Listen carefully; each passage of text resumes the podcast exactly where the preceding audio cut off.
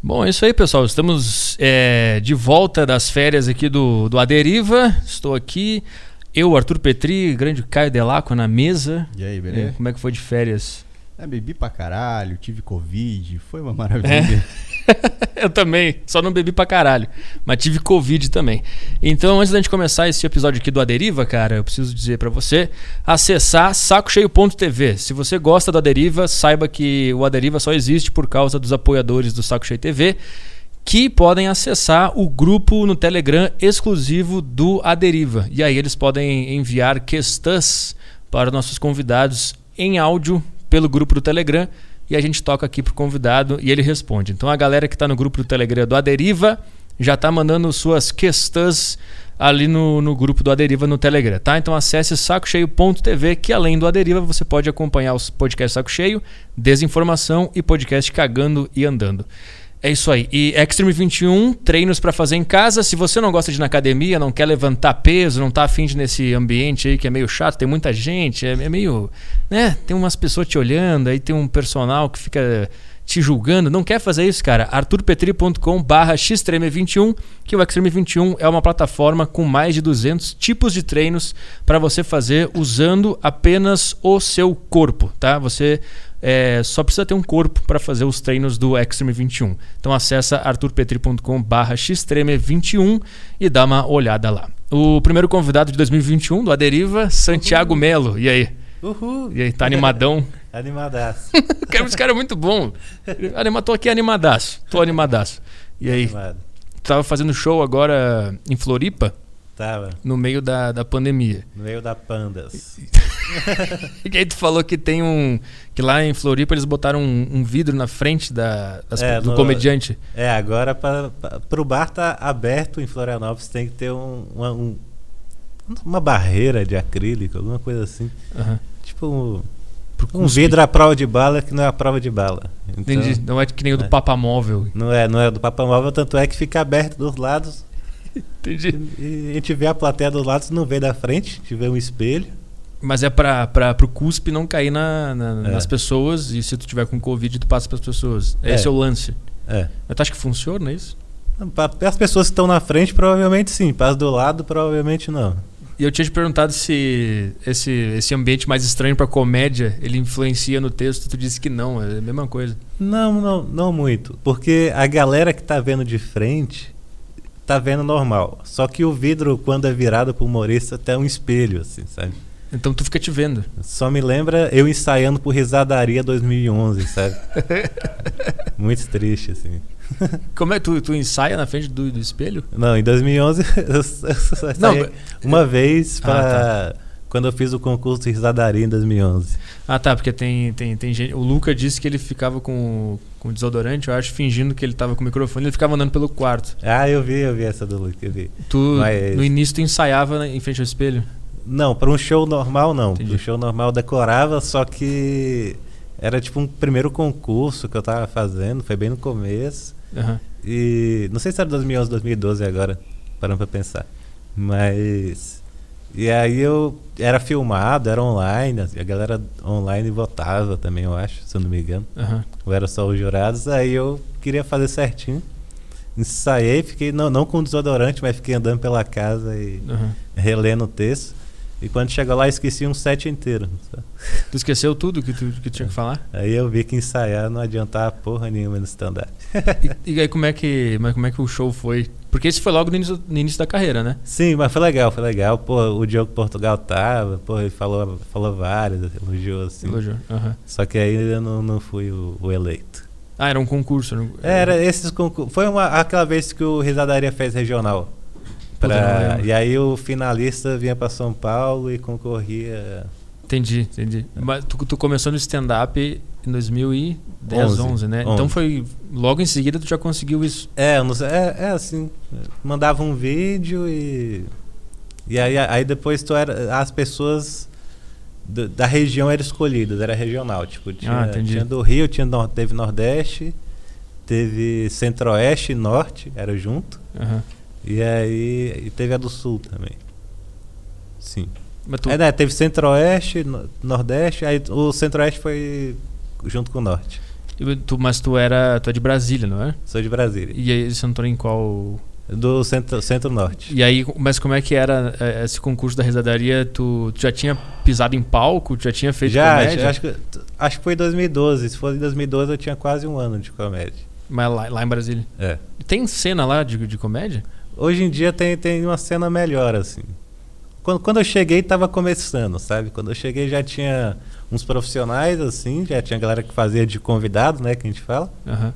E era o Edson Doavi, o Daniel Duncan e o Ricardo Pipo, que é dos melhores do mundo. Ah, Fiz sim. muitos shows com ele. O Hermanoteu, né? Sim, meu irmão, teu velho. O mar abriu no meio, velho. É, sim, sim. Muito- Bom pra caralho. boa, é.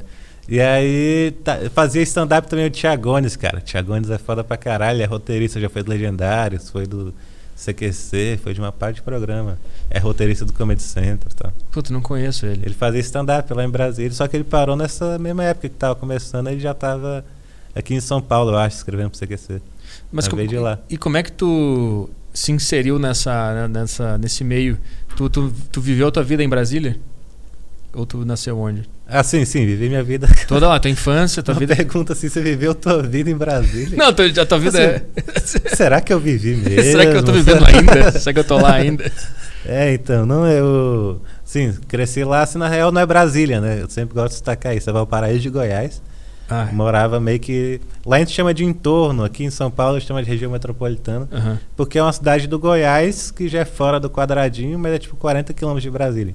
Então a gente vivia em Brasília, Entendi. realmente. Uhum. Trabalhava, estudava lá, só que morava no Val. aham. Então, assim, O que, que, que tu fazia antes de descobrir comédia? eu ficava doente. Era a única coisa que eu, que eu tinha pra fazer, na real, porque eu estudei, né? Dei sorte, mas eu, eu estudei. E aí, com, com 11 anos, eu descobri que eu tinha um problema de rim crônico. Ah, E aí, eu comecei a tomar uns remédios, assim.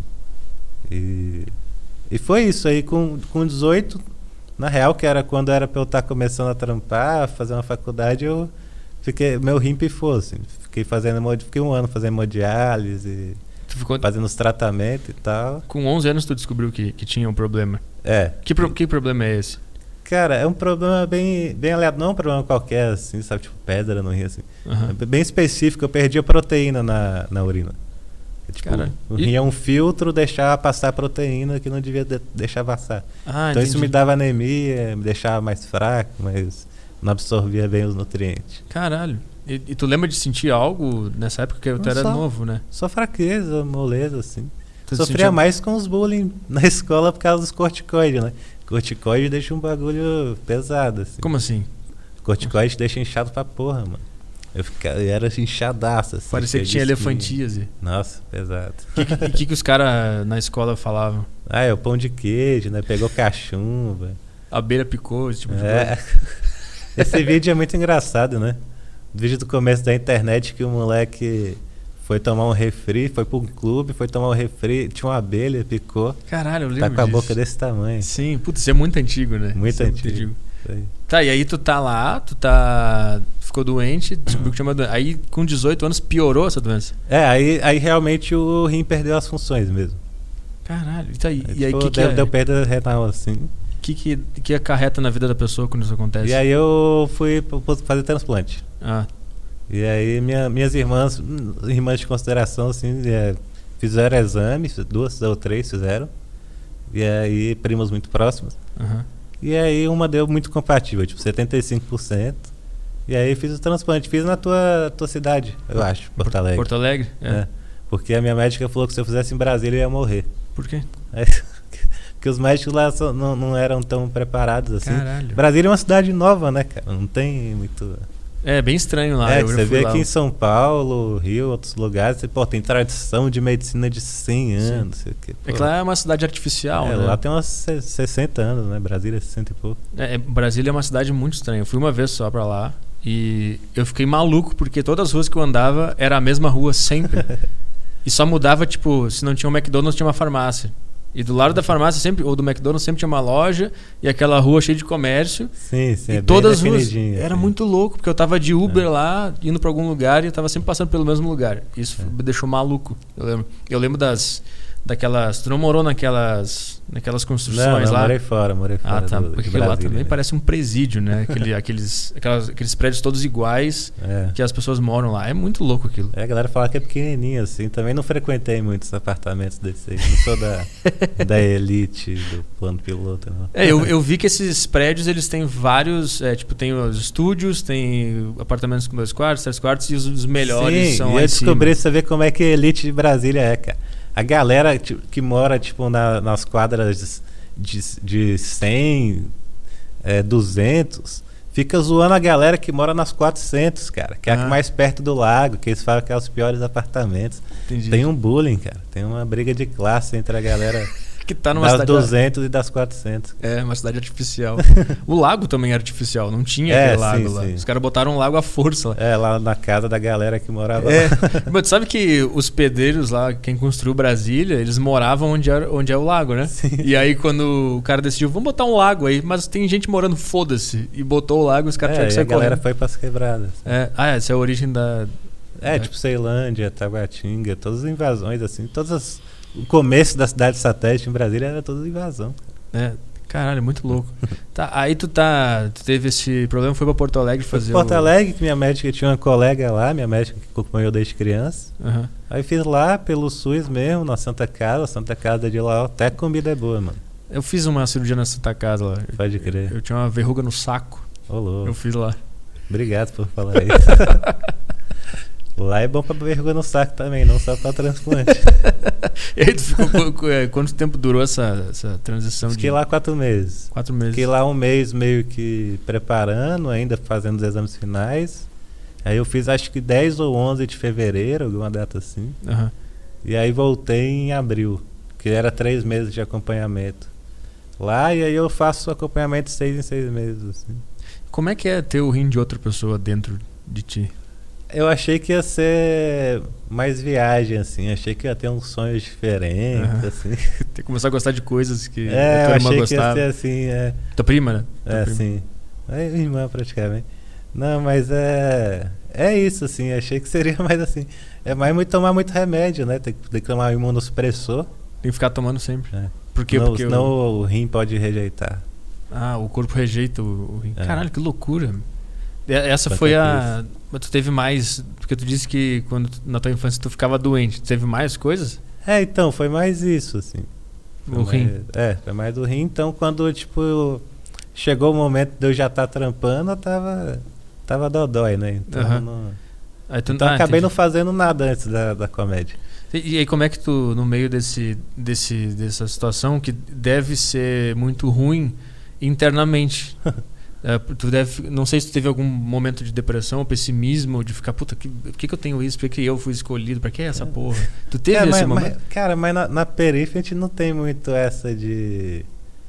De. Como é que se fala? Ah, de depressão. É, não, não tinha muito esse, esse conhecimento de saúde mental na, Essa coisa de... na, na periferia, Quem assim, lê? sabe? Né, Hoje em dia eu olho e falo, cara, eu era panqueca, cara. Precisava Ah. de terapia desde os 14, 15 anos. Mas eu comecei agora, inclusive agora em dezembro. Já fiz quatro vezes, hein? Ah, Quatro vezes, tô quase bom já. Mas. É, então, a gente não tinha muito esse negócio de saúde mental. Então era só isso, só aguenta, espera. É, espera não- ficar bom e. tu não tinha noção, É nada, isso, só é. foi, Só tinha contato com terapeuta de hospital. Os terapeuta de hospital é meio. Não, não é a mesma coisa tu fazer uma terapia por fora, assim. O que que é? que era, Ela, pô, ela chega. Depois de dias que tá no hospital, fala, pô, tá triste, né? Porra, lógico que Eu tô no hospital. né? Não, é só uns papos assim, nada a ver. Tá É. sentindo um pouco triste? Tô, cara. Tô fazendo um transplante. Ninguém quer tá fazendo um É. transplante. É, então nessa época eu não lembro de ficar muito assim, não. Era só esperar e ver o que acontece. Mas aí no meio disso eu. Enquanto eu tava começando a fazer hemodiálise foi quando eu descobri o stand-up. Então. Né? Tinha, tinha um primo que assistia muito no YouTube. Aí tinha aqueles vídeos lá do Bruno Mota com aquela camiseta laranja pra caralho. Aham. Espelhava a luz do pau. Eu lembro disso. Vídeo da espoleta, né? Eu, eu lembro do, do, do stand-up dele da, da, da, do- da Gol, que ele falava mal da Gol, acho que era É, esse, né? então. Bem antigo isso aí. É, então, tinha os vídeos do Rafinha e pau. Aí, enquanto tu tava fazendo tratamento, tu via esses vídeos, é, é- é essa é, situação. assim, dava, uma, ah, dava uma assistida. Aí eu conheci o CQC, do CQC eu já conheci outros humoristas, né? Aí eu, eu assisti o Danilo, aquele politicamente correto, que eu achei do caralho, assim. Aham. Gostei muito. E aí, isso aí eu sempre gostei de, de política. Gostava porque pô, a gente era de periferia. Aham. Então a gente sempre conversava sobre política em qualquer ocasião, assim. Ficava vendo e falando, assim. Pra TV. Então eu gostava aquele, ali- aquele momento de crítica, me pareceu legal. Aham. E, e aí isso que ele me inspirou a fazer assim, comecei a estudar mais. Aí tinha um Morgado que abria o solo do, do Danilo nessa época, o politicamente correto. E aí eu já conheci o Morgado. Aí Morgado colou lá em Brasília, eu fui assistir o show dele. Aí daí que eu, que eu vi o grupo do, do Duavi, do Duncan e do Pipo. Uhum. Que aí eu comecei a acompanhar, comecei a assistir eles, aí na época não tinha rede social, né? Depois fiquei sabendo que tinha uns grupos no Orkut da galera do começo do stand-up, mas não tinha a mínima ideia disso. E era fechado também, nem eu entrar. Uhum. De qualquer jeito, era um open, né? Sim. E aí eu via no jornal, cara, na seção de cultura do jornal, os shows que iam rolar. E eu peguei e falei assim, ah, quero fazer um open num, num stand-up local, né? Não vou começar fazendo open pro cara que vem de fora, assim, né? Sim. Já mais experiente e tal. Mas esse, esse, esse processo de decisão, eu quero fazer comédia, ele rolou quando? Enquanto eu fazia hemodiálise mesmo, assim. Quando eu, eu fui conhecendo stand-up, eu fui achando interessante. Aham. Quando eu vi o Danilo fazendo, eu falei, porra, tá aí, acho que eu queria fazer isso aí. E tu sentiu, eu consigo, eu tenho capacidade é, pra fazer sim, isso. sim. E aí o teu Mas é porque, na real, sempre fui o engraçadinho, né? Aham. Na escola eu anotava umas paradas, assim, não era piada, assim, não tinha noção que era uma piada. Uhum. Mas, tipo, eu já anotava coisas engraçadas. Tipo, já, eu fiz uma lista de cantada uma vez, essas cantadas Aham. toscas que tem Sim, na, na escola. Aham. Fiz uma lista uma vez, saía perguntando pra galera, fiz uma coleção e tal. E, quando, e quando tu era criança, tu já acompanhava comédia ou isso era uma coisa que tava. Se- Sempre, sempre acompanhei, assim. Sempre acompanhei caceta, porra, caceta era. Era do caralho. Eu via. Eu via. sempre na escola era. Eu, eu, eu lembro de alguns cacetas específicos, tipo o do bug do milênio, cara. Que eu lembro de ir na escola um dia depois do. do não, não um dia depois, teve outro fim do mundo, né? Teve a do bug do milênio. 2012 E depois. teve outro fim. Não, antes de 2012, teve outro. Acho que 2002 ou 2000. Acho que teve 99 pra 2000, né? Esse Teve, foi o primeiro, que foi É. o bug do milênio, que os caras falaram que os computadores iam achar que estavam na Segunda É, Guerra, né? Iam sim. lançar míssil. Cara, eu lembro do.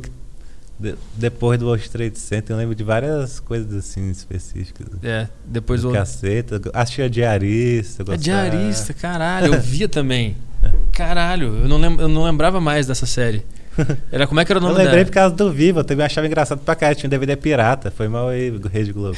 Mas é assim que a gente conhecia, tinha um DVD pirata, tá? E o- os normais, tu gostava? Ainda não me pegava, ainda no, no- na, na idade que eu assistia esses, não, não me pegava muito ainda. Cara, Fui, fui gostar mais depois de adulto. assim. É, os normais eu vi pra caralho. Eu- e depois reassisti, baixei no Torrent, foi mal Rede Globo. reassisti tudo no Torrent, achava, achava muito foda o- os normais.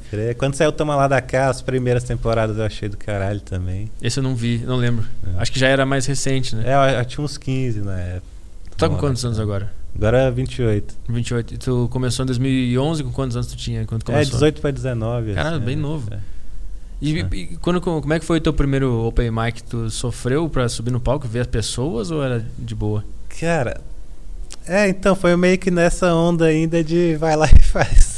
Não tem tempo pra pensar e sofrer. Era aquilo ali que eu queria fazer. Falei, ah, mano, vamos e foda-se.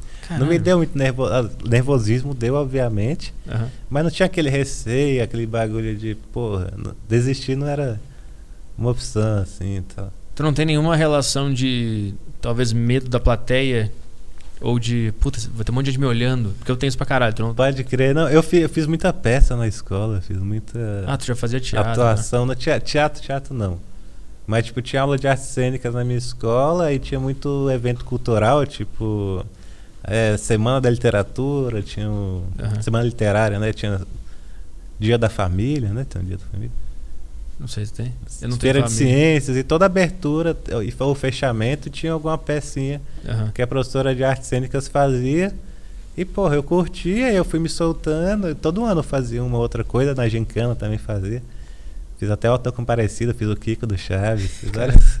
Então tu, tu, tu acostumou em estar no palco desde cedo. Sim, sim. Então não foi um puta desafio quando tu resolveu fazer open mic. Não, não. E como é que foi pra conseguir o primeiro open mic e, e a preparação? Como é que que tu fez? É, então, aí fiz. a- Aí eu comecei a ir nos shows locais de Brasília mesmo. Aham. Tantos que tinham convidado de fora, quantos que os locais. Aí eu fui num do Brasília Shopping, um grupo chamava Falando Nisso, era três caras no palco, um até parou de fazer um tempo depois. E que ele era mais do teatro e tal. Mas aí eles estavam fazendo essa temporada no teatro, tava pouca gente, mas tava legalzinho, assim. Aí eu esperei no final, falei com eles, pedi um openzão e aí eles falaram, pô, a gente tem tal show, aí teve aquele bagulho lá do. Porra, tem que ler o livro do Léo Lins. eu já- Eu já tinha lido, já tinha comprado. Aham. E aí meio que já tinha um textinho pronto. Aí foi meio que indo nos shows dos caras, até que abriram uma oportunidade pra mim, cara. Só que aí, porra, aí eu, porra, o moleque do Val, assim, e eu só conhecia Brasília, Brasília mesmo, não conhecia cidades satélites. Uhum. Eles tinham dois shows, um era no, em Brasília, no Brasília Shopping, na Mormai, cara. Na Mormai. Olha essa essas de- ideias. Existe Mormai ainda? É, é, pois é, no, no- Loja de surf, né? É, loja de surf tinha um bar, né? E aí era- tinha, um bar da Mormai, era lá que tinha o show. E aí o show deles em Águas Claras era tipo um pubzão foda, era muito parecido com o Comedy Club. aham. E eu falei, não, vamos, vou no, em Brasília, pô, no Mormai. Quero no barzão. Que era o lugar que eu conhecia. Pô. Ah, tu queria ir na Mormai. Não, mas é porque era o lugar que eu conhecia, Sim. que eu conhecia, conseguia chegar. Sacou? Tanto é que eu fui fazer open com essa galera em Águas Claras, tipo, acho que talvez uns dois ou três meses depois de eu ter começado a fazer. Demorei duas horas pra chegar, me perdi da IPTG. Quem é de Brasília, pô, IPTG. vai é tomar no cu quem tem que pegar IPTG, O que, velho. é isso? O que, que é IPTG? É Estrada Parque Taguatinga. Lá, lá, tem Piorou, várias, é, lá tem várias. é, Os nomes da- das estradas lá são assim, sabe? Quando é avenida tal, tal. Aham. É, tipo, eles inventam uma estrada, estrada parque e tal. Aí tem estrada parque no Clube Bandeirante, Taguatinga e tal. E essas porra não tem retorno e é tipo via expressa mesmo? Aham, sim. E aí eu fiquei duas horas dando volta até eu achar Águas Claras, Araucárias, porra, aí. Hates Pub, aí. Esse, esse foi o Open, o primeiro. É, não, o primeiro foi na Mormai mesmo, Mormai. pra Quantas pessoas tinham? umas nove. E tu, o que, que tu sentiu depois? Pensou, ah, dá pra fazer isso aqui, isso aqui é legal. É, eu senti, porra, isso aí vai melhorar assim, então. Foi meio que baixo, obviamente, né? Não, era o local pra fazer eu também não tinha tino nenhum Aham. ainda, time, né? Não tinha as paradas, gaguejava, tinha medo de fazer as piadas. Até que tinha umas piadas que funcionavam, ele tava no, na estrutura certinha pra época, e acho que era o Open Mic bom até. Aham. Só que não tinha nenhuma experiência fazendo aquilo, então tava Tu- bem ruim. É, eu, eu, aprendi que quando tu confia na tua ideia, ela pode até ser uma ideia mais ou menos, mas ela funciona. Ah, Hum. reparei muito isso aí. Mesmo que também. seja uma, uma ideia muito foda, se tu não tiver confiante, ela não vai funcionar. Sim. Eu, eu, eu entendi isso fazendo Hum. essa, essa porra dessa arte que é uma loucura. É, não, mas o, o, o- o segundo Open Mic foi bem bom e foi o que me animou, sabe? Assim, o segundo Open Mic pareceu mágica, assim, realmente pareceu. É Onde é que foi esse? a primeira vez, né? E o segundo foi. É, e aí eu, aí eu conheci meio que. e Em outro show, né? Que tinha Sete Belos com vida naquela época. Eles estavam com uma produtora que até produziu alguns shows aqui em São Paulo, produziu muitos shows lá também. né, Acho que ela não produz mais. Mas aí eu pedi pra ela e ela. Ela me botou lá um open mic, o convidado era o Paulo Carvalho, que era do Comédia em Pé, na época tinha um Comédia em Pé. E Uhum. aí lá tava lotada, tipo 200, 300 pessoas. E eu acho que eu ainda fiz pouquíssimo tempo também, tipo, fui no garantido. Não devia ser uns 3 a 4 minutos. Aí eu saí, a galera me cumprimentou, fiquei feliz, assim, pô. Aí tu foi Falei, bem, pô, né? é isso aí, né? Devagarinho, então. Tu tinha 18, 19 anos. É, acho que já 19, se pá. E aí como é que tu, tu como é que tu fez pra masterizar?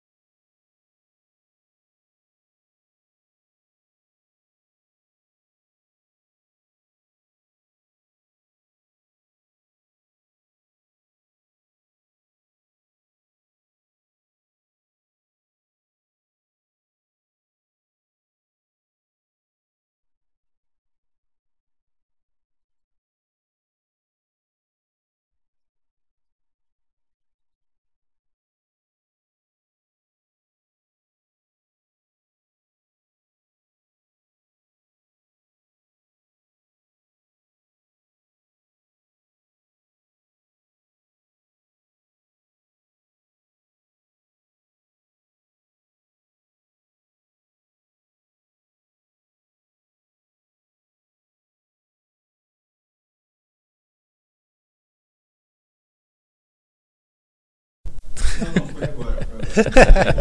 Faz meia hora que tá em silêncio o podcast.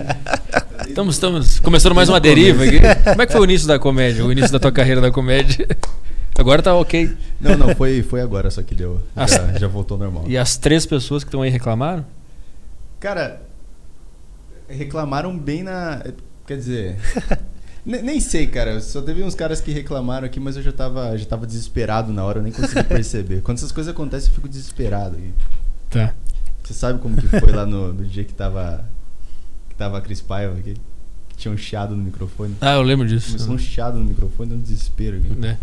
Caio começou a suar correndo pelo estúdio, tentando achar onde é que era o negócio. Não era nem culpa dele, só começou um chiado do nada. Tá, a gente tava na. Tá, o. O que, que será que eles pegaram mas- por último aí? É, lá. Ética de trabalho. Isso que eu quero saber. Ética de trabalho. Esse puta papo chato. Cara, o cara já fez um coach de coach aqui. Falou de coach de Einstein. Tá virando o podcast do Lendo Carnal com aqui. Não, mas é umas, frases, umas frases clichê, por isso que esses filhos da puta também, que eles vão na- nas frases clichê. Tem umas frases clichê que funcionam. Mas na comédia isso funciona. Pô, tá com. Todo dia tu vai lá e faz teu texto. E não tá funcionando, cara. Tu não pode voltar e fazer esse mesmo texto, entendeu? Alguma coisa tem que mudar. Sim. Porra, eu vou fazer. Eu considero que eu tô, tô aprendendo a fazer comédia. Tô 10 anos. Fazer 10 anos agora de comédia, porra, tô aprendendo um bagulho ainda. É. Todo dia a gente aprende uma coisa nova, assim. Às vezes a gente tá. Porra, tô. Tá um tempão aí fazendo show, indo bem, tu se acha bom pra caralho. E às vezes tu vai no show de open do maluco que tu nunca ouviu falar e o maluco te dá um baile, entendeu? Aham. O maluco te vai dar, te dar vários punch na tua cara. Sim. E aí. Aí tu aprende uma coisa nova. Às vezes o moleque chega aí gerando uma risada com uma coisa que tu não esperava, falando uma coisa que tu não esperava, dando um gesto, sei lá, um, alguma parada assim que é muito engraçado. É que co- comédia parece que é um, que é um, é um buraco que tu vai cavando e ele nunca chega no fim, nunca Quanto- terminou. Quanto mais a gente estuda, mais a gente aprende e mais a gente vê que um peido ainda é mais engraçado. um peido e um a gente tem que estudar muito pra entender porque. E tu chegou a estudar algo de fato ou tu só foi na experiência? ah, não, eu, eu li pra caralho esses, esses livros de.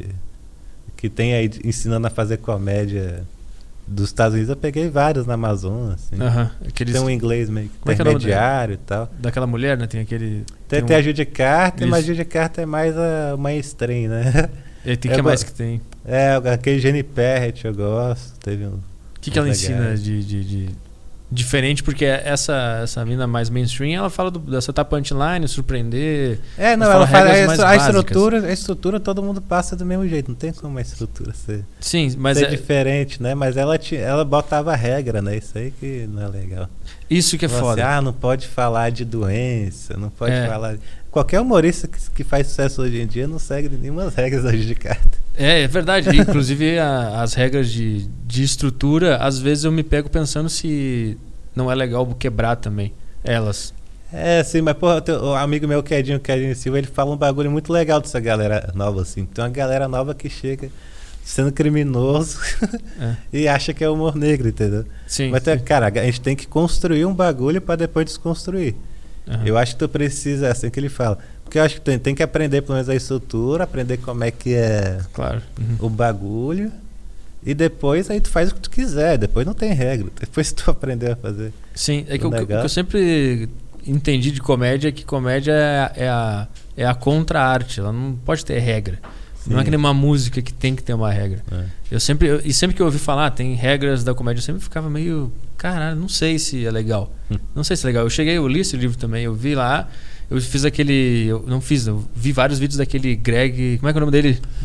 É, esse Greg, aí Greg também é Dean. legal. Greg eu sempre Dean. confundo ele e o, e o Jenny Perret. Jenny Perret eu não conheço. Acho que o Jenny Perret é o cara que. É um dos livros mais legais, que ele, na real, ele era um roteirista de uns caras foda, tipo Bob Hope e tal. Aham. E aí ele meio que conta histórias de como é que ele trampava, como é que ele fazia e. Eu- o- é mais, mais solto, assim. o- isso. e o Greg, ele tem um canal no YouTube que ele ensina, né, stand-up. Até hoje, pode crer. É, e todo dia ele posta um vídeo lá. Eu, o que eu gosto dele é que ele fala mais sobre o aspecto psicológico da, da coisa. Não Ah. tanto sobre setup punchline e tal, surpreender. Sim. Ele fala sobre conexão com a, com a plateia, sobre coisas mais internas do, da pessoa, de como que ela tem que se portar e, e admitir as, as é- falhas. Isso é do caralho, cara. Por isso que eu, eu, eu, não, eu, não, eu não fiz curso de stand-up, cheguei a fazer um workshop da Carol Zócoli quando eu tinha. eu acho que um pouco antes do Risadaria, se pá. Aham. que eu, que eu te falei. E o que eu mais gosto do workshop dela é que realmente eh, é muito focado nisso, cara, né? na questão. Eu acho muito que, que a comédia vai da energia. É. Então, Exato. é, Ela vai mais da, da tua persona e de. Eu, eu acho que quando tu se encontra, sim, sim. as, coi- as coisas começam a acontecer, assim. As tuas ideias É. fluem e tu não precisa se ater tanto à regra e tal. sim, Tanto que quando sim. tu vai ver os caras, quando eles chegam no topo, tipo os maiores, George Carlin, Bill Hicks, tu vai ver o show do cara não tem estrutura nenhuma. É só ele falando e, e tudo vira engraçado porque ele, ele se entendeu, não sei, ele chegou num, Sim, num lugar tão bom que tudo que ele falar flui. É, tudo, tudo é tipo uma. vira uma chavinha mesmo, né? É. É. Eu tenho, tenho um livro, eu tenho um livro no, no Kindle, não tenho um Kindle, mas eu tenho um aplicativo no celular, Aham. que, que é que eu peguei já depois já de, de muito tempo de comédia, que acho que Desenho e The Art of Stand-Up. O cara fala muito bem, fala muito dessa relação do budismo com o stand-up, é? na questão de estar com a energia limpa, assim. Caralho. Que é, e, e é uma parada que o Nando Viana já me falou essa parada assim também. É. uma parada que a gente vai aprendendo com o tempo e a gente não relaciona isso com questão de energia e tal. Que é tipo. Na hora que tu entrar, tu tem que estar naquela energia tal, cara. Tu tem que estar numa.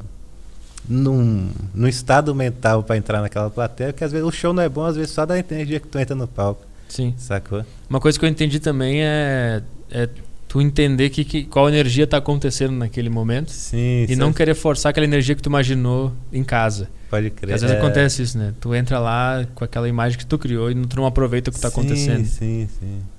É. Cara, isso é muito louco. Como é que é o nome do livro? Desenho e The Art of Stand-Up Comedy. Tá. É do Gary Shandling? Cara, agora eu não sei, eu não lembro do nome do escritor, mas que ele. era um comediante todo zen, né? Que era amigo É, do mas ele tem, né? O, o- documentário dele até tem um nome parecido com alguma coisa assim. ah, dizer, é, tem o documentário dele.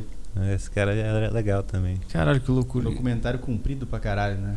Ah, já duas partes. é, Onde é que tem isso pra ver? torrent. Torrent. Se não tá no Netflix, eu não vejo mais. É, não, no, se a HBO me pagar, eu falo que tá na HBO, mas como não deu nada. Eu só vejo coisa que tá na, na Amazon Prime ou na Netflix. Pode E, crer. daqui a pouco Disney, porque eu vou ter que assinar a Disney também pra ver animações. É, não, mas é Arts. Então tá. É, e aí depois, depois que tu começou, Open Mic e tal, começou a fazer, tu teve que tomar a decisão de vir pra São Paulo. É, assim, já foi. Acho que foi um tempão ainda, se pá, na real. Eu vim, vim em 2017, comecei em 2011 e vim em 2017 só. Uns Por 4, quê? 5 anos lá Sim, sim. fazendo direto. É, tentando aprender, né? Tentando aprender. E quando é que tu viu, puta, se eu quiser mesmo viver disso, eu tenho que ir pra São Paulo? Não, eu já, eu já sempre quis vir, né? Sempre quis Aham. conhecer e tal. Eu já curti stand-up. eh, Eu já curti stand-up.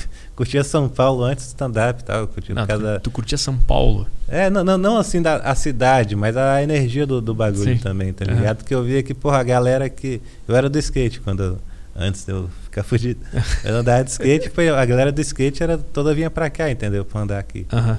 Galera da música toda foda tava aqui. Os shows foda acontecendo. É, tudo aqui. acontece aqui. É. Então, assim, pô, na real, eu, eu, eu amo São Paulo, odeio paulista.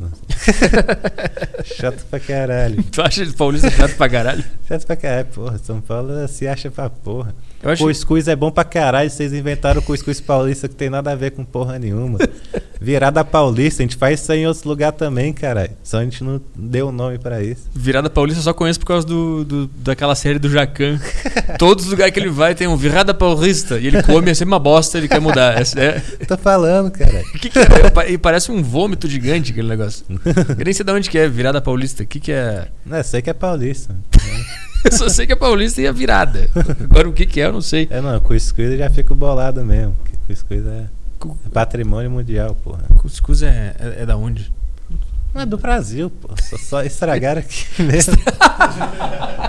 Não, porque o pessoal fala que é do Nordeste, o pessoal do Norte gosta de falar pra caralho também. Lá no Goiás também a gente tem esse bagulho aí na- no sangue, então. É, todo lugar tem. Estragaram o cuscuz em São Paulo. e aí tu chegou aqui em 2017 com. Não, é, eu comecei a vir em 2014. Comecei a colar, aí. Aí eu- um dos grandes amigos meus era o Paim, Alex Paim. Aham. É, Do- Ele morava lá também, ele também. Ele logo. Ele entrou no grupo do Daniel Duncan e do, do Avi, quando. Logo depois que eu comecei, ele tava se mudando pra lá. Uhum. E aí a gente virou meu amigo e ele tava escrevendo pro Danilo a primeira vez que eu vim pra cá.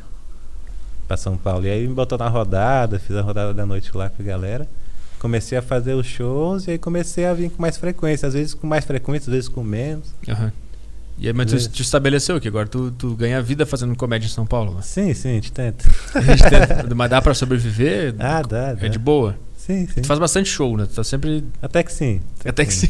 e tu faz show fora também. Ah, pô. não, é, é, não, é porque eu- a minha cabeça ainda tá muito na pandemia, né? A pandemia a gente fez porra nenhuma. Mas antes da pandemia tava muito legal. legal. E, e agora, durante a pandemia, tu fez show em Floripa. A gente ainda tá, estamos voltando. Vai de novo? Ó, pô, tá bom pra caralho. Show em É. Floripa é, é lá no, no, no Comedy que tem É, lá, né? Floripa Comedy. Bem divertido lá. né? E aí, que, que mais que tu, durante a pandemia, só a Floripa que abriu? Aqui em São Paulo teve algumas coisas que eu fiz aqui, que tá. Começou a reabrir ali. Sim, tá um reabrindo, tempo. tá devagar. Às vezes reabre, aí do nada fecha tudo de novo. e aí- Mas acho que agora vai, vai manter por um tempo, assim, aberto. Não, mas daí tu chegou em, tu chegou em São Paulo, é, obviamente tu, tu não tava vivendo disso. E, Não, não. e aí tu conhecia algumas pessoas e tal, e aí tu foi te inserindo na, na cena. Sim, sim. Como é que foi essa, esse processo pra se inserir na cena e virar um, um fixo? Hoje tem um cara que se tiver um show de comédia, provavelmente tu vai estar também. Sim, até que sim. É, pô, de, de cara eu já fiquei amigo do Nando, assim, do Thiago, né, do Ventura. E aí de cara a gente ficou amigo, assim, eu frequentava a casa deles. E aí, e aí lá, na, na época, hoje em dia nem tanto, mas na época colava humor- humorista pra caralho, naquela época. Aham. Lá, assim. Então a gente às vezes tava lá, conhecia outro humorista, pô, rola de fazer uma canja aqui, pá. Rola de fazer uma canja no teu show. Às vezes frequentava muito show, a galera que reclama também que não faz muito show, cara, tem que frequentar, tem que ir lá, pô, curtir teu trampo, falar, pedir uma oportunidade, assim, quem é profissional há muito tempo. Tem vergonha de pedir uma canja, às vezes fazer 5, 10 minutos, pô, a gente tem que estar em atividade, né? Sim. Então, eu ia muito em show, todo show, assim, pra toda noite tava, Sim. pedindo um cinquinho. Eu lembro quando eu vim pra, eu vim pra São Paulo em janeiro de 2020 pra, pra fazer um curso. Aí nessas duas semanas que eu fiz o curso, eu fui em todos os shows que eu pude de stand-up pra ver como é que era, o que, que tava acontecendo. Porque eu ficava em Porto Alegre lá imaginando, né? Como é que deve, sei lá, o que, que deve estar acontecendo. Aí eu cheguei aqui, vi todos os shows, vi o Neil Agra, vi o Meirelles, vi o Patrick Maia. Fui em algum, lá no Comédia ao vivo, lá no Teatro Renaissance. Sim. Eu vi várias coisas. E aquilo me...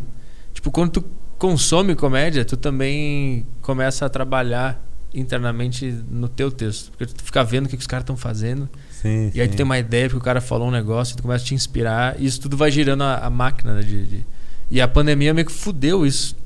Essa parte mais, mais criativa de se inspirar e ver as coisas acontecendo. Não?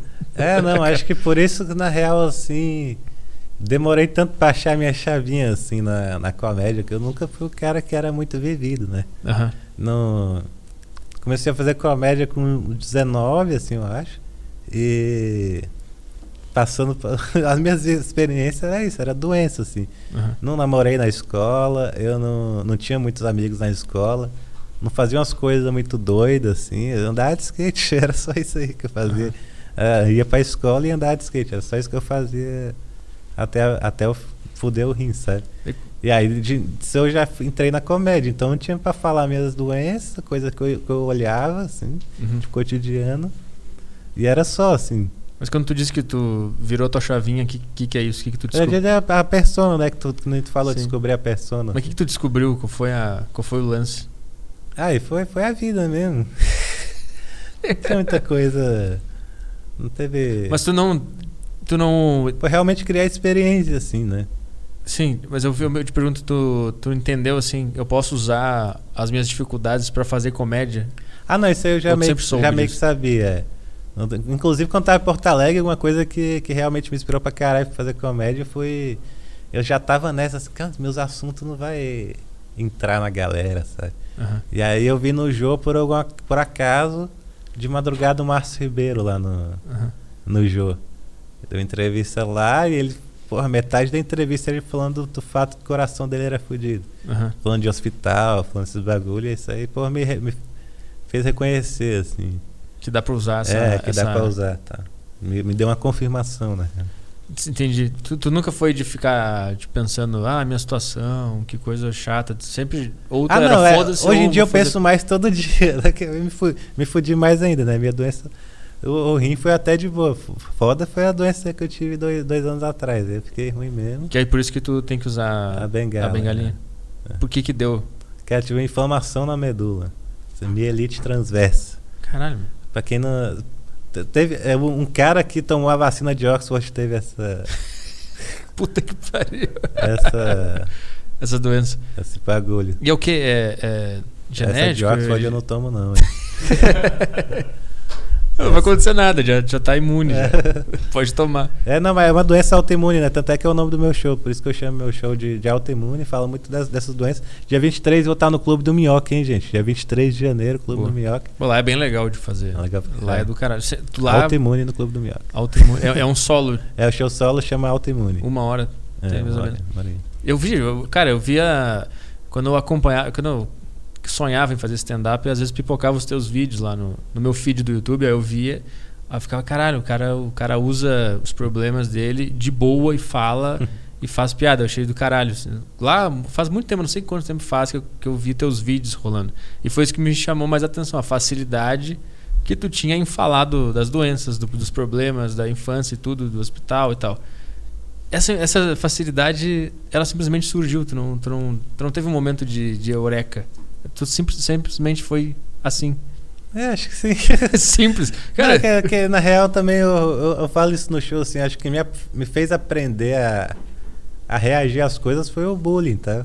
Aham. Porque eu estudava numa escola lá no Val, que, que, que o bullying era meio que uma coisa já cresceu com a gente, sabe? Ficava zoando um ao outro isso aqui ali não tinha nenhuma chateação, não tinha nenhuma Uhum.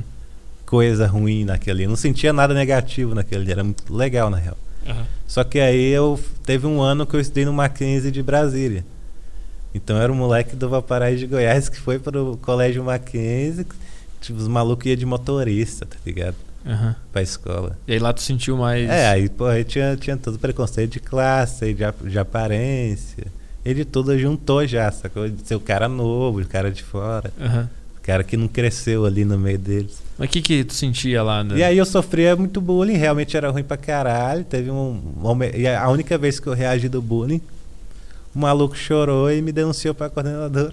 Como é que foi essa história? O que o cara fez? Ah, cara, ele falei, me zoava pra caralho e eu deixava aquilo passar. E aí eu pensei, porra, preciso reagir. Na outra escola eu, eu zoava pra caralho, então a gente era amigo. Aqui eu não faço nada, Aham. fico sozinho. Aí eu meio que falei uma coisa muito feia pra ele. O? Não pode- Aí eu não vou, Pô, vou falar em rede mundial pô, assim. se um, um comediante não quer falar uma frase que ele falou numa briga, é porque a frase foi foda. É, não, cara, na- nessa época eu falava muito mais putaria e mais coisa ruim do que eu falo hoje na vida adulta. Aham. Hoje na vida adulta eu sou um cara tão recatado, sou, sou uma leite, pô. e aí naquela época a gente falava umas paradas. Ah, vou comer a orelha da tua irmã. Tinha umas frases assim na escola. Não sei se na escola de vocês Sim. isso aí. Que os playboy lá falava merda pra caralho. Ah, Todo mundo falava da mãe. Todo mundo falava É, da mãe. então. E se eu soubesse que o cara tinha irmã, falava da, irmã também. É. Então, mas era. Aí foi isso. Aí tu reagiu a uma frase que você É, não vai aí dizer. eu comecei a me tocar assim, que na real que. Tu tem que rir de si mesmo, assim. Se tu ficar bolado, uma coisa. O, o universo, cara, não é.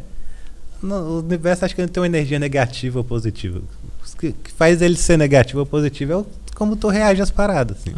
Tu- é, e, e eu. Não, não é que eu, porra, sou o cara iluminado e reajo bem pra caralho. Porra, tem depressão, ansiedade, tô fazendo terapia, eu já fui quatro vezes, logo vou tá bom. E aí. e aí, cara, é porque é chato pra caralho ter essas coisas. Então a única coisa que me deixa feliz nessas coisas é fazer piada. Pô. Sim. É brincar com isso. Então naquela hora ali realmente é. Pra mim é muito fácil. depois- É chato é depois. Porque de- depois tu fica refletindo. não, não, não. É chato ficar doente. Tá doente. assim, Ah, sim, sabe? sim, entendi, entendi. Não. Mas eu tava falando do, do bullying especificamente, quando o cara faz bullying em ti, ah, o lance é que se tu ficar mal, tu dá poder pro cara. Exato. E quando tu ri ou, ou consegue passar por cima, tu tira o poder dele. É, e a vida é a mesma coisa, pô. Tu É. fica mal pelas coisas que acontecem na tua vida, tudo que acontece na tua vida, tu olhar de forma negativa, que ali vai gerar uma bola de neve. Tu vai viver na negatividade. Tu já te pegou em algum, algum ciclo de negatividade? Ai, eu tô todos os tempos. E tu, e, e, tu, racionalmente, conscientemente, tu tem que ah, não. parar e pensar em algo positivo? Porra, não, por, por isso que eu procurei a terapia, na real. Porque eu, eu consigo fazer muito bem piada, consigo lidar bem com as situações.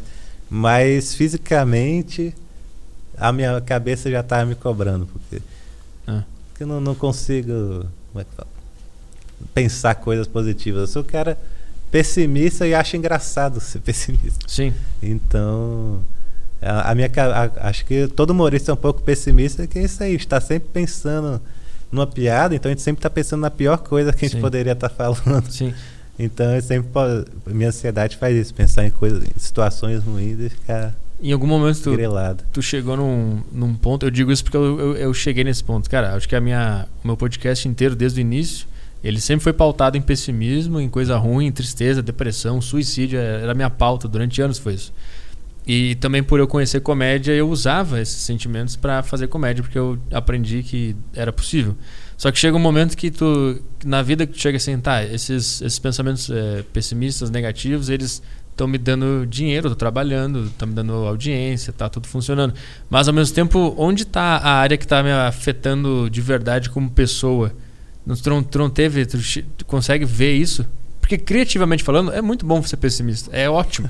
é o excelente. A melhor coisa que pode acontecer pro ser humano é ver as coisas ruins e sempre ver o pior cenário, porque isso é engraçado pra caralho. Mas se tu for uma pessoa assim no teu íntimo, é horrível. Entende a linha tênue que tem? Tu não tem É. esse, esse, esse, esse embate, ou tu enxerga isso em algum lugar? Ah, eu enxergo assim. Não, porque na verdade sou cara otimista e pessimista. Que nem eu falei assim, ó, eu sempre acredito que as coisas uma hora vai se acertar, Aham. sabe? Mas ao mesmo tempo eu acho que vai acontecer muitas coisas ruins até chegar Até chegar lá. Até ficar tudo bem, vai acontecer muita coisa é, ruim. Então, é questão da ansiedade mesmo, assim. Tu tem ansiedade É. Muito grave Acho que sim. de tu entrar num looping de pensamentos e não conseguir sair? Sim, sim. O que, o que que tu. Quais são as coisas que tu, que tu pensa? Vai estar tudo errado? Meu Cara, show? a hora que eu começo a parar pensar em doença, realmente eu já acho que vai. Eu vou disparar a ansiedade do cara, que é ao É. vivo. não, assim não, mas é.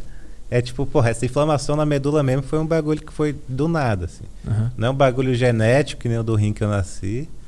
Não é um bagulho que aconteceu porque, sei lá, bebi demais, fumei demais, comi alguma coisa errada. Aham. Não foi, foi simplesmente do nada, assim. Só a medula inflamou. O que, que tu sentiu? Ah, eu fiquei paralisado, tipo, do dia para a noite. assim. Tu acordou e não conseguia sair? é? Mais ou menos, que na real eu, eu já tava meio ruim umas duas, três semanas. Tinha uma fraqueza tremenda, numa tontura, sabe? Aham. Meio que realmente mole, assim. E já começando a vista meio, meio ruim.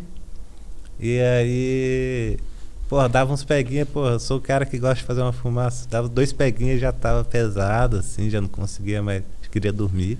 Aham. Então estava bem estranho. Comecei a fazer uns check-up, por causa da tontura foi no otorrino, eu já sou meio surdo assim, já tem um negócio. Ele falou, pô, tá meio inflamado, mas não, não posso tomar anti-inflamatório, né? Porque faz mal pro rim. Ah, E aí ele falou, não posso receitar nada. aham. Fui no oculista tal, peguei a- um, um óculos tal. E aí num dia eu acordei tá muito fraco, mancando da perna direita. Fui no hospital que é do lado da minha casa, O cara já mora do lado, né? O cara, moro já, de um lado. o cara tava pronto. Mas aí eu meio que fiz lá os exames, só que fiz exames básicos, tipo sangue, urina, Aham. me deram soro e não deu nada, assim, acharam nada. Fui pra casa, dormi o dia todo, assim. E poucos momentos que eu levantava, tava muito fraco. E aí uma hora eu fui levantar e meio que caí mesmo no chão, assim. Fui com tudo pra levantar e já caí de bunda. Caralho. Fui dur jantei, dormi, ainda achando que era tipo. Fraqueza só. É, sei lá, assim, achando que era fraqueza mesmo. Aham. No meio da noite eu acordei e não consegui levantar pra mijar. Assim. Tive sorte que minha mãe tava aí, ela meio que ficou preocupada com. com que já tava tipo umas três semanas ruins, ela ficou preocupada, ela colou. Ah, porque tu mora Tá. sozinho em São Paulo. sim, né? sim. Aí quando tu começou a sentir essas coisas, tu pediu pra ela vir. Ela, ela acabou vindo, assim. Aham. Ela ficou muito preocupada, assim mesmo. E Sim. aí. E aí meio que. Olhei no celular, tava uma mensagem do Quedinho, falando, porra, tá onde? Eu falei, tá onde tu, caralho? Faça aqui em casa, eu tô paralisado. Ele colou, ele Murilo Moraes me levaram pro hospital. Aí eu fui pro outro hospital, que, eu, que onde eu fiquei mesmo, esse eu tenho orgulho de falar. 9 de julho. Dá as permutas nas próximas aí, 9 de julho. Fiquei lá, cara, três semanas aí que eu fiz a ressonância. Cara, o neurologista. Esse era sábado de madrugada. O neurologista, ele, depois que, que eu fiquei tanto tempo lá, eu vi que ele não colava fim de semana. Seis da manhã no sábado ele tava lá me dando o diagnóstico. Realmente bem. Bem, bem estranho para eles até, sabe? Eles não tinham. Eles não. Eu acho que eles não tinham. Eu chuto aí que eles não tinham tido contato Com essa com, alguém com essa doença ainda. É muito raro. Tu chegou É a pesquisar raro, qual é. é a raridade? Em quatro pessoas em, em um milhão por ano. Puta que pariu, cara. Que É, e tipo assim, ainda mais do nada, assim, que nem eu, porque eu já tipo, peguei Uber que, que eu contei, que perguntou por quê, eu contei a história meio que resumida, Aham, achando que ele não ia entender e fala, porra, meu filho teve isso aí. aham. Eu perguntei como? Aí, porra, tipo, tomou uma vacina da gripe e aí tinha uma bactéria na vacina, era um lote meio errado. Cara, fica a dica aí, né? Covid tá vindo aí. É, tem um monte de gente assim. É, não, é, pô, tem, tem a do, Caralho. do cara lá da, da vacina de É, Oxford sim. também, né? Mas perguntaram muito também de se eu tinha tomado alguma vacina aleatória ou se eu tinha também sido picado por algum mosquito no meio do mato e tal. Aham. Mas na real o diagnóstico chegaram é que tinha um infarto na medula. Teve um infarto, na medula pode ter infarto. Né? Caralho, que loucura. Infarto é a falta de sangue, cara. Aham. Então, tipo, meio que alguma veia entupiu, meu sangue é grosso. eh, Se dizer na natureza. E aí, nisso acabou entupindo uma veia, inflamou a medula e deu essa treta aí, cara. Tu chegou, e o que, que é a, a medula, ela é uma coisa ou é toda aquelas. Essa aquelas- parte das costas todas aqui. É toda, né? Que ela, ela vem aqui até Da o pescoço. até o cóccix. É, é toda aquela tripa, né? Sim. E cada coisinha é uma medula ou tudo aquilo ali que. É, não, tudo pifou? aquilo ali. Tanto é que tava a medula aqui e aí tinha a manchinha branca que é a inflamação. Dá, Ah. dá pra ver na ressonância tá? a inflamação. E, a- e a medula, ela é praticamente responsável por quase tudo no corpo, né? É, eu fiquei tipo tetraplégico um, um tempo, assim, os, nos primeiros dias de hospital eu só conseguia falar no celular com uma mão Caralho. e, e era isso. Aí com fisioterapia que foi voltando tudo. Ah, mas eles falaram que isso acontece e vai voltar depois. É, tranquilo. então no- o primeiro prognóstico é que eu ia voltar a ficar 100%. O médico sempre Uhum. falava isso. Só que ao mesmo tempo, toda vez que eu vou lá, ele fica impressionado com a minha melhora, assim. Aham. Mesmo que não seja uma melhora que às vezes eu não vejo tão. Queria ter melhorado mais, ele fica impressionado, assim. Porra, esqueci. Quando é que foi que isso aconteceu mesmo? Foi 2018, julho. 2018. Final de julho. Tá dois, três anos É, se recuperando. O que, que, que tem que se fazer? Qual é o tratamento? O que, que faz? só físio. Fisioterapia. É, não teve remédio assim, eu tomo remédio pra afinar o sangue, pra evitar até trombose, assim, por ficar mais parado. Aham. Já que meu sangue é grosso, eu- é só isso, assim. O que, que é, como é que é a rotina de fisioterapia? O que, que faz? Tu fica. A mulher vai na tua casa? Como é que funciona esse? Cara, eu fiquei muito tempo fazendo em casa, de home care, né, que eles falam. Aham. E aí, com o tempo, eu, eu consegui o, no Luci Montoro. O Luci Montoro é tipo muito similar ao ACD, sabe? Não sei. É, ele é muito similar ao ACD. O que, que é isso? ACD é que tipo aquela bagulho que tem um teleton. sim, sim, É uma instituição, né, de Tá. que, que ajuda pessoas com, Entendi. com deficiência. E o Luci Montoro é mais específico na questão da fisioterapia, na questão da deficiência física. Saquei, saquei. E aí, lá tem tipo fisioterapia pra caralho. tio. E, e aí eu tava indo lá segunda, quarta e sexta. Quarta eu ficava o dia todo lá. Aham. Chegava de manhã, ficava até seis da tarde. E aí tava pesado. Aí depois da pandemia eu fui, fiquei em casa mesmo, assim. E durante esse processo todo, tu, a tua cabeça ficava pensando em piada? Em Ah, texto? sim. Cara, eu não sou o cara que me força a pensar em piada e muito tempo eu não, eu não sou o humorista que fala que. Ah, eu tô o tempo todo pensando piada. Eu não tô o tempo todo pensando piada, mas às vezes, fora de eu estar pensando piada, eu falo, penso uma coisa que fala, ah, talvez deu material pra isso. Ou às vezes, muitas vezes eu tô até muito triste, muito bravo, até pra ver aquilo como piada. E só vou entender depois. O meu, o meu material que eu falo do rim, assim, até hoje eu ainda boto uma coisa ou outra, sabe? Aham. É, os bagulho da medula também, direto outro bato piada nova. Demora pra gente ver assim, coisa que a gente acha às vezes, porra, tem que. Muito, muito humorista falava pra mim isso na época. Tem que escrever agora pra ficar fresquinho. Só que muitas vezes a gente demora Entendeu? assimilar tudo também. Às vezes também uma coisa passa despercebido, você tá com raiva, alguma coisa assim. É quando tu tá mais É. limpo, tu entende, ah, aquilo ali era uma piada, É, aquilo lá era, é. era engraçado. Sim, E, sim. e, e como é que tu faz quando tu, tu tem uma ideia? Tem gente que diz que tem que anotar e tem gente que diz que se ela, se ela for uma boa ideia, tu vai lembrar dela daqui a um tempo. Minha memória é boa. É? É. E tu. Teve, teve então- poucas piadas que eu achei que eram muito boas que eu esqueci, assim, sabe? Mas realmente sempre lembro alguma coisa, porque foi o que eu aprendi também, que nem eu falei no começo, que, que eu ensaiei pra caralho, e aí depois Aham. chegou lá e eu errei um set inteiro. Sim. Esqueci um set inteiro, né? Aham. Então, é. A, a, a memória, tu- eu comecei a entender mesmo a, co- a comédia, assim. Até hoje eu ainda me pego caindo nessa cilada, assim, de decorar e tal. Que. É, tu não tem que decorar, tem que sentir o bagulho, Aham. entendeu? Se aquilo ali for realmente muito. Parece coisa de coach também. Se for muito verdadeiro, tu vai acabar lembrando, mas se realmente aquilo faz sentido pra tu, tu falar, porque eu tra- trabalho muito com ideia, eu não trabalho com piada, piada pronta, assim. Sim. Muitas vezes sai uma piada pronta Aham. da vida, mas. Mas eu fico pensando nas ideias, porra, eu quero falar isso, quero falar isso, dá pra eu falar de tal jeito. E tu. Então vou. vou- eu decoro muito o, o texto hoje em dia. Não, Tu não, tu não decora. eu decoro muito fácil hoje em dia porque Ah, eu, eu lembro muito fácil, não preciso mais ficar anotando, assim, consigo lembrar direitinho. Ah, entendi. Minha então, memória é boa pra isso. Então tu não senta no computador e escreve todas as palavras que tu vai falar no texto? Não, não. Tu escreve a ideia. É. Cara, eu não sei. Aí eu vou testando mais no palco, sacou? Sim.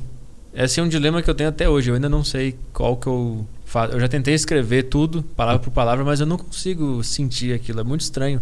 Escrever palavra por palavra parece que não rola. É muito estranho. Cara, eu gosto de fazer isso pelo fato que às vezes sou meio sistemático, só pra ter. Às vezes não, não por me ajudar muito, mas pelo que só pra ter, sacou? Aham. Só pra ter gravado aquilo ali. É o que eu mas, faço. Ah. Mas mesmo assim, realmente, toda vez que eu releio, eu falo, nossa, como é que eu achei que eu tava falando de forma natural aqui? Sim, sim. O que eu faço é, depois que eu faço o show, tá gravado, aí eu transcrevo. Ah, Mas não tá. antes eu não consigo escrever o que eu vou falar. Aham. É sempre só um sentimento, uma palavra, um. Ah, eu sei que eu sei que essa ideia vai terminar assim, mas como vai chegar lá, eu não faço ideia ainda. É Uhum. mais ou menos assim que tu faz também? Sim, sim. Ah, pra mim é uma ideia, só, só vejo se a ideia é boa ou não depois que eu faço a primeira vez. Aham. Aí eu vejo se tem algum caminho ou não, eu tento umas três vezes, realmente parecer muito panquequice só da minha cabeça, aí eu paro, senão eu vou tentando caminhar. Às vezes eu falo, às vezes eu falo 20 frases, uma faz sentido e eu vou trabalhando dessa uma Uhum. até voltar a ter 20. E tu avalia a, a- a qualidade da ideia olhando a reação do público ou te sentindo em cima do palco? Porque às vezes a ideia é boa e o público não ri. É, os dois, os dois. É porque realmente eu gosto de gu- guar- guardar ideia boa é bom pra depois, né, cara? Sempre.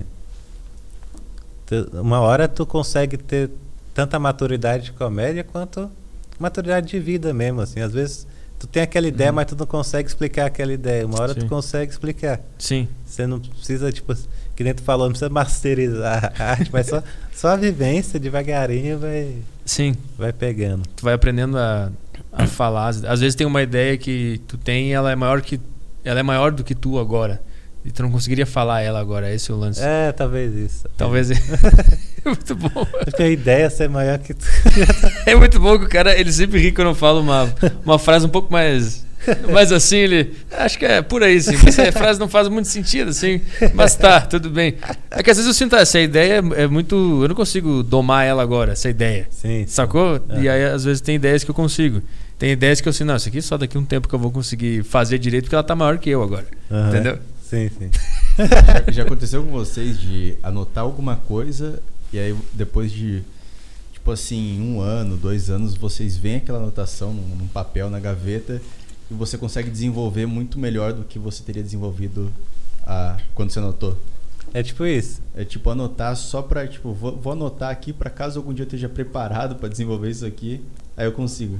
É, não, eu faço muito isso, eu tenho caixas e caixas de bagulho guardado, mas eu vou falar pra tu que é, ah, é mais difícil que caçar diamante. A 90% É, não, teve, a gente faz o jokes, né, os piadas rápidas, teve uma época que a gente, no final do ano passado, assim, tipo novembro, dezembro, a gente tava assim gravando piada rápida pra caralho, e aí muita coisa pra escrever, e eu realmente tentei revisitar quase tudo, assim. Aham. Ah, nossa, realmente era muito ruim. Esse, o, o Jokes é um projeto do Thiago Ventura, Sim. Que ele, ele criou com, contigo, com o Luca Mendes e quais são os outros? O Vitor? Vitor Amaila Ferreira. Isso. E aí é um, é um, é um puta show, sempre lota. É do caralho, é bem grande, né, o projeto. Tá, tá legal, tá, tá bem divertido. Cara, é muito bom. É foda o projeto, Eu né? tô animado, tá, tá pô. bem eu divertido. só não sei demonstrar. Isso aí. só não sou um cara serelepe, mas Muito bom. eu tô animado. E aí tu, tu, tu- tá, então tu chegou em São Paulo e começou a fazer stand-up. Como é que tu aconteceu de, de, de entrar no Jokes e criar esse projeto? Cara, a fo- foi devagarinho, né, na real. Eu, eu o Luca, o. Eu e o Luca, acho que. Tipo, eu, o Luca e o Léo, a gente teve outros grupos com composições parecidas, assim. Aham. É, a, gente teve, a gente fez versão brasileira, a versão brasileira era até do Thiago também, do, do Nando Viana, do. Acho que Lucas Moreira, Murilo Couto, se pá. A gente chamava versão brasileira, eles tinham esse grupo. Faziam no Honda Hall, falecido quando era picadeiro ainda. Ah. E aí eles meio que pararam com esse grupo e a gente começou a fazer um grupo, a gente teve uma ideia lá que eu nem lembro o nome da, da ideia de grupo assim. E o Thiago brigou com a gente, falou, não, o nome é muito ruim, toma esse nome, é mais legal, por cada um de um lugar. E aí te- acho que tinha mais o Jansen, Aham. Serra, tinha o Gui Preto, tinha o Átila. E aí o Thiago, a gente já tava trampando junto, assim, a gente era mais, muito próximo todo esse grupo, assim Sim. de pessoas. Mas eu, eu o Luca e o Léo, o Amar e o Thiago eram mais porque a gente morava sempre meio que perto. O Léo mesmo morando longe, ele tava sempre Uhum. pra cá fazendo show, dormia aqui na casa da gente. Então, meio que a gente era muito próximo, ele teve essa ideia de botar vários humoristas no palco e ter esse elenco fixo. O elenco fixo foi a gente. Então a ideia do projeto mesmo, até o MC da canta no- na, na vinheta do negócio, fala quatro convidados secretos. Aham. Só teve com- quatro convidados secretos na, realmente no, nos que a gente fez no Frei Caneca, o de lançamento, né? Depois ficou só nós mesmo, do Aí- elenco Ah, fixo. fixou o elenco. É, e a gente viu que o, proje o projeto, que a, a ideia que o Thiago teve realmente era muito grande. De Lotar o teatro, tem o elenco fixo, tem quatro convidados que têm uma certa importância para comédia, né? Que teve o Rafinha, teve Aham. Nando, teve Diogo Portugal, naquela- nos especiais que a gente fez lá primeiro. E, e era isso, era ser tipo um encontrão. Só que depois a gente viu que dá pra ter um quadro semanal com aquele quadro que a gente fez no final, né? Que era as piadas rápidas. Aí daí a gente Que, que, tipo, é, fica. Eu já vi vários vídeos, fica vocês todos no palco, né? E aí Sim, tem, tem um tema, e aí todo mundo faz uma Não, não piada. tem tema, Não não. tem tema, é só fazer uma piada rápida, Não, é, né? é piada rápida. assim. E aí vai indo, tipo, vai. Vai, Vai na fila. Vai, vai, vai, vai. vai. Tudo que vai e volta. E- Cara, e é, é um puta, puta show que, que, que lota teatro. Eu lembro que acho que em Campinas lotou pra caralho, várias sessões, É, né, caralho. te- teve acho que três sessões Pô, lá. é- Legal. É grande pra caralho, tu não sente nada quando tu vai fazer um, um show grande, assim, um teatro lotadaço, não fica. Porra, assim, é, eu até, até gosto às vezes de fazer num lugar pequeno, lotado. Assim. É aquela questão da energia que a gente tava falando, cara. Hoje em dia o teatro tá com 40% de ocupação e já é legalzão. Aham. Só que um teatro lotado é outra parada, assim. E, e também porque a energia se dissipa, né, cara? O teatro tem, tem a- o teto alto. Aham. A galera tá aqui embaixo, pouca galera. A risada uma hora antes de chegar no teto já foi embora, cara. Aham. Agora um loca- local que nem o Minhoca, quando dá tipo 60 pessoas, 65 pessoas, 70.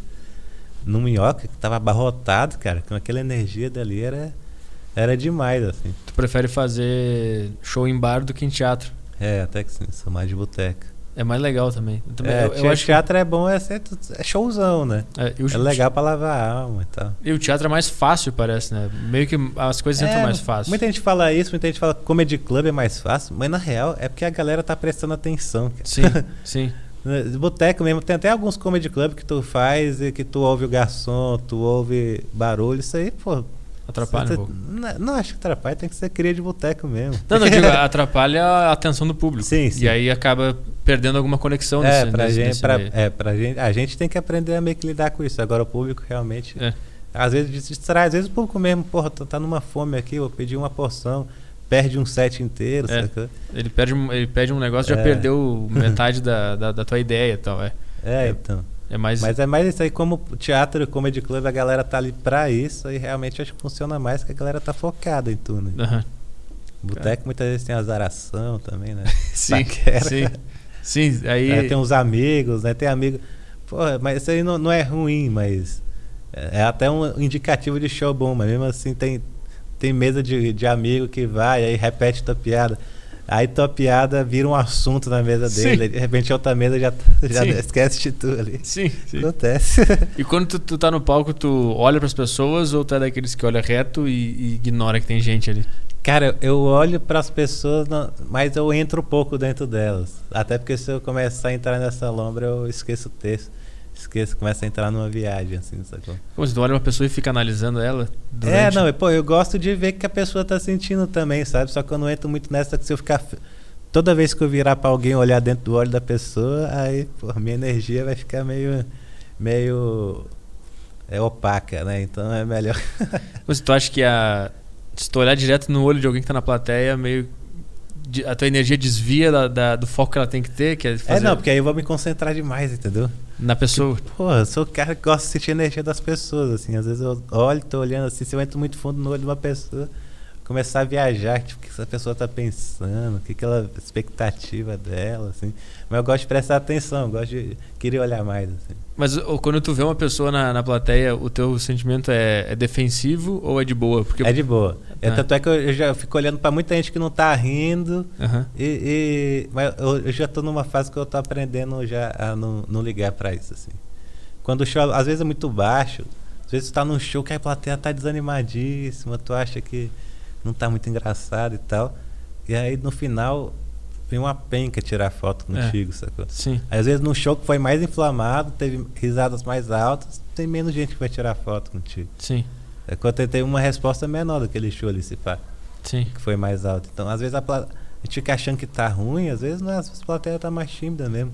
Faltou um cara pra rir mais alto e É. uma mulher pra rir mais alto e dar aquela. É, quando tem um cara com uma risada engraçada na plateia, É, tudo sim, fica sim. melhor, né? todo mundo se sente mais livre. Mas antes tu ficar, tu olhava pra alguém que não tava rindo e tu se fechava assim, tu ficava na Já fiquei defensiva. preocupado, já fiquei preocupado.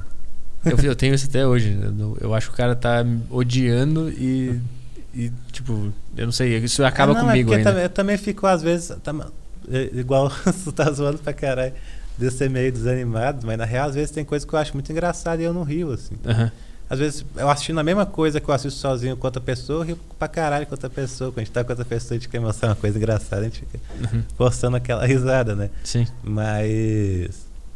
Mas tipo isso, tipo agora lá em Floripa mesmo, no, no segundo show, teve um, um cara, acho que foi no primeiro, na real, teve um cara que ele tá meio aparentemente desanimado. Será que o cara não tá gostando? Fiquei meio pensando, mas continuei, né? No show solo também não tem essa de tu falar, obrigado, gente Sim. e ir embora, né? Tem Tem, que que cumprir. fazer, fazer uma hora. E aí eu continuei fazendo. Aí teve uma hora que teve aquelas paradas que. Não, não gosto de falar improviso, mas tem aquelas paradas que é meio. Acontece Sim. do nada, assim. Tive que falar uma coisa meio que fora de hora. Aco- aco- Aconteceu uma coisa única ali. Aham. E o maluco riu pra caralho, sabe? Uhum. Então deu pra ver que ele tava gostando. Ele só realmente, às vezes, conhecia o material, às vezes. Sim. Ou às vezes realmente aquilo ali não tava, ele tava gostando, mas não tava surpreendendo ele ao ponto de dar uma risada. É, Eu percebi que a- as coisas que acontecem na hora sempre dá mais risada do que o texto. Sim, sim. Sempre. Foi nessa que também que eu parei de de- comecei a parar de decorar, sabe? Pô, se eu sei o texto, eu sei a história que tem que contar, Aham. é ir fazer, né? A gente nunca sabe. O show pode ser igual, o mesmo texto, o mesmo material, mas vai sempre, show, sempre vai ser um show diferente. É, tu sempre vai dar um jeito de contar de uma forma diferente. É. Tu, antes, antigamente tu decorava e aí tu falava Sim, exatamente a ideia. Aí tu te soltou e começou a sentir mais aquela ideia que tu queria falar. É. E aí às vezes tu usa uma palavra que tu nunca tinha usado antes, aí tu começa. a- Sim, é. as coisas começam a fluir. É muito do caralho isso. É. E, a, e, a, e a plateia saca isso. A plateia entende que tu tá presente naquele momento e tu não tá, tipo, no teu quarto lembrando do, do, do texto que tu escreveu pra eles. E essa, essa energia diferente que tu tá resgatando em outro lugar cria um, sei lá, cria uma barreira entre a- as pessoas ali. E é por isso que não, que não rola. E quando a pessoa improvisa algo, na hora todo mundo ri pra caralho. Porque tá na hora, tá presente. Isso é uma coisa que tu chegou a estudar sobre estar presente no momento? Ah, essas coisas eu, eu, eu, eu curto mais, assim, curto essas paradas espirituais, assim, então eu. Eu acho isso aí do caralho sempre, né? Isso aí é uma parada que tem que aprender pra, pela ansiedade também, não só pelo, pelo fato de. Não, só o mic aqui. Eu- ele tá falando meio longe do Ah, tá. microfone. Não, pode falar, não tem problema. Pode falar, tipo, ele pode dizer, fala frente do microfone, caralho, não tem problema. Não, eu peguei essa parada de estar presente mais na questão espiritual mesmo, assim, quando eu comecei a pegar uns bagulho, eu era ateuzão, assim. Eu também real. era. Aí eu fui no Daime, no Santo Daime uma vez. E aí eu falei assim, é, não é bem assim. As coisas. Como assim? Conta. Cheguei Isso no é Santo Daime, né? Não, porque na real eu, eu, eu era ateuzão, já tinha feito transplante de rim, já, já fazia stand-up acho que já tinha uns dois anos. Aham. E aí, pô, porra, curtia fumar um e tal. Curtia umas paradas. Comecei a ver aqueles docu- o documentário The Doors do Jim Morrison, tá ligado? Uhum. Aquele que o Jack Sparrow. É Jack Sparrow o nome do ator? Não, o Jack Sparrow é o pirata, né? É o. Ah, tá. É o, Como é que é o nome? Johnny Depp. Johnny o mão de tesoura. Como é que é o nome do ator aquele? Monte de tesoura aquele. É, o- então, o Johnny Depp, ele, ele narra um documentário do The Doors muito foda sobre Jim Morrison. Ah. Fala sobre a questão do autoconhecimento e tal. Eu comecei a pirar naquilo ali. E aí um, um brother teve acesso ao Santo Daime, tinha, ia, no santuário, me chamou e eu falei, ah, bora, cara. Santo Daime é, o quê? O que, que é o Santo Daime? Cara, o Santo Daime é- são três raízes, acho que são três plantas, uma delas é uma raiz, Ah. que juntas o bagulho fica doido. É tipo aqueles chá. Como é que é? Ya- Yama, É ayahuasca, é ayahuasca. Na Ayahuasca. real, o Santo Daime é ayahuasca. Ah. É o chá de ayahuasca. Tu, tomou isso, tu fez isso em São Paulo, aqui em algum lugar? Não, não, fiz em Brasília, Tá. assim, na, na região do Gama ali. Que- que- e aí tu tomou. Como é que É. era o lugar? Era uma cabana? O que, que era esse troço? Não, não, eu, eu até achei errado, tipo assim, eu entendo gente que nem o Rabinho, o Rabinho fez, fez o. Foi tomar o Santo Daime pelo pânico, Com com, o com Zuckerman. o Zuckerman filmando. Ah, vai tomar no cu, isso aí ninguém transcende assim não, cara. É, porque não- tem muita influência externa, né? É, não, é o santua- era um santuário universalista lá, tipo, um cara que era muito avesso à religião. Ah. Cheguei lá e tinha todas as religiões lá e eles adoravam, tinha mais de todo mundo. Aham. E aí eu. Eu fui lá, era um santuário universalista, tomava o chá, tomava em duas doses, um ritual de umas seis horas e. E aí eu fui uma vez, foi, foi, pesado assim, fiquei pensando na minha vida, em atitudes que, que eu tinha, tinha tomado que eu não curtia, chorei pra caralho, umas duas horas, até aí normal. Mas. E aí eu saí de lá falando assim, porra, o bagulho é pesado, mas ainda não senti nada de espiritual. Aham. Foi a segunda vez o tema. O primeiro tema era xamanismo. Eu já curtia por causa do bagulho do, do The Doors, pá. Uhum. E aí já. Porra, o Inário é muito top, hein? E O que, aí. que é? O Inário, né? Que as músicas que toca são muito boas. Ah, tá. Música de, de religião é muito boa. Sim. Os caras metem bronca. Como- Tanto é que tinha aquela banda de crente, porra. Quando eu era da igreja, tinha aquela banda de crente, o Hilson. Hilson. Hilson. Tem, tem vários Hilson United, tem vários Hilson. E os caras, a maioria é ateu, mano, mas os malucos metem bronca Eu lembro do. Ah, eles são ateus.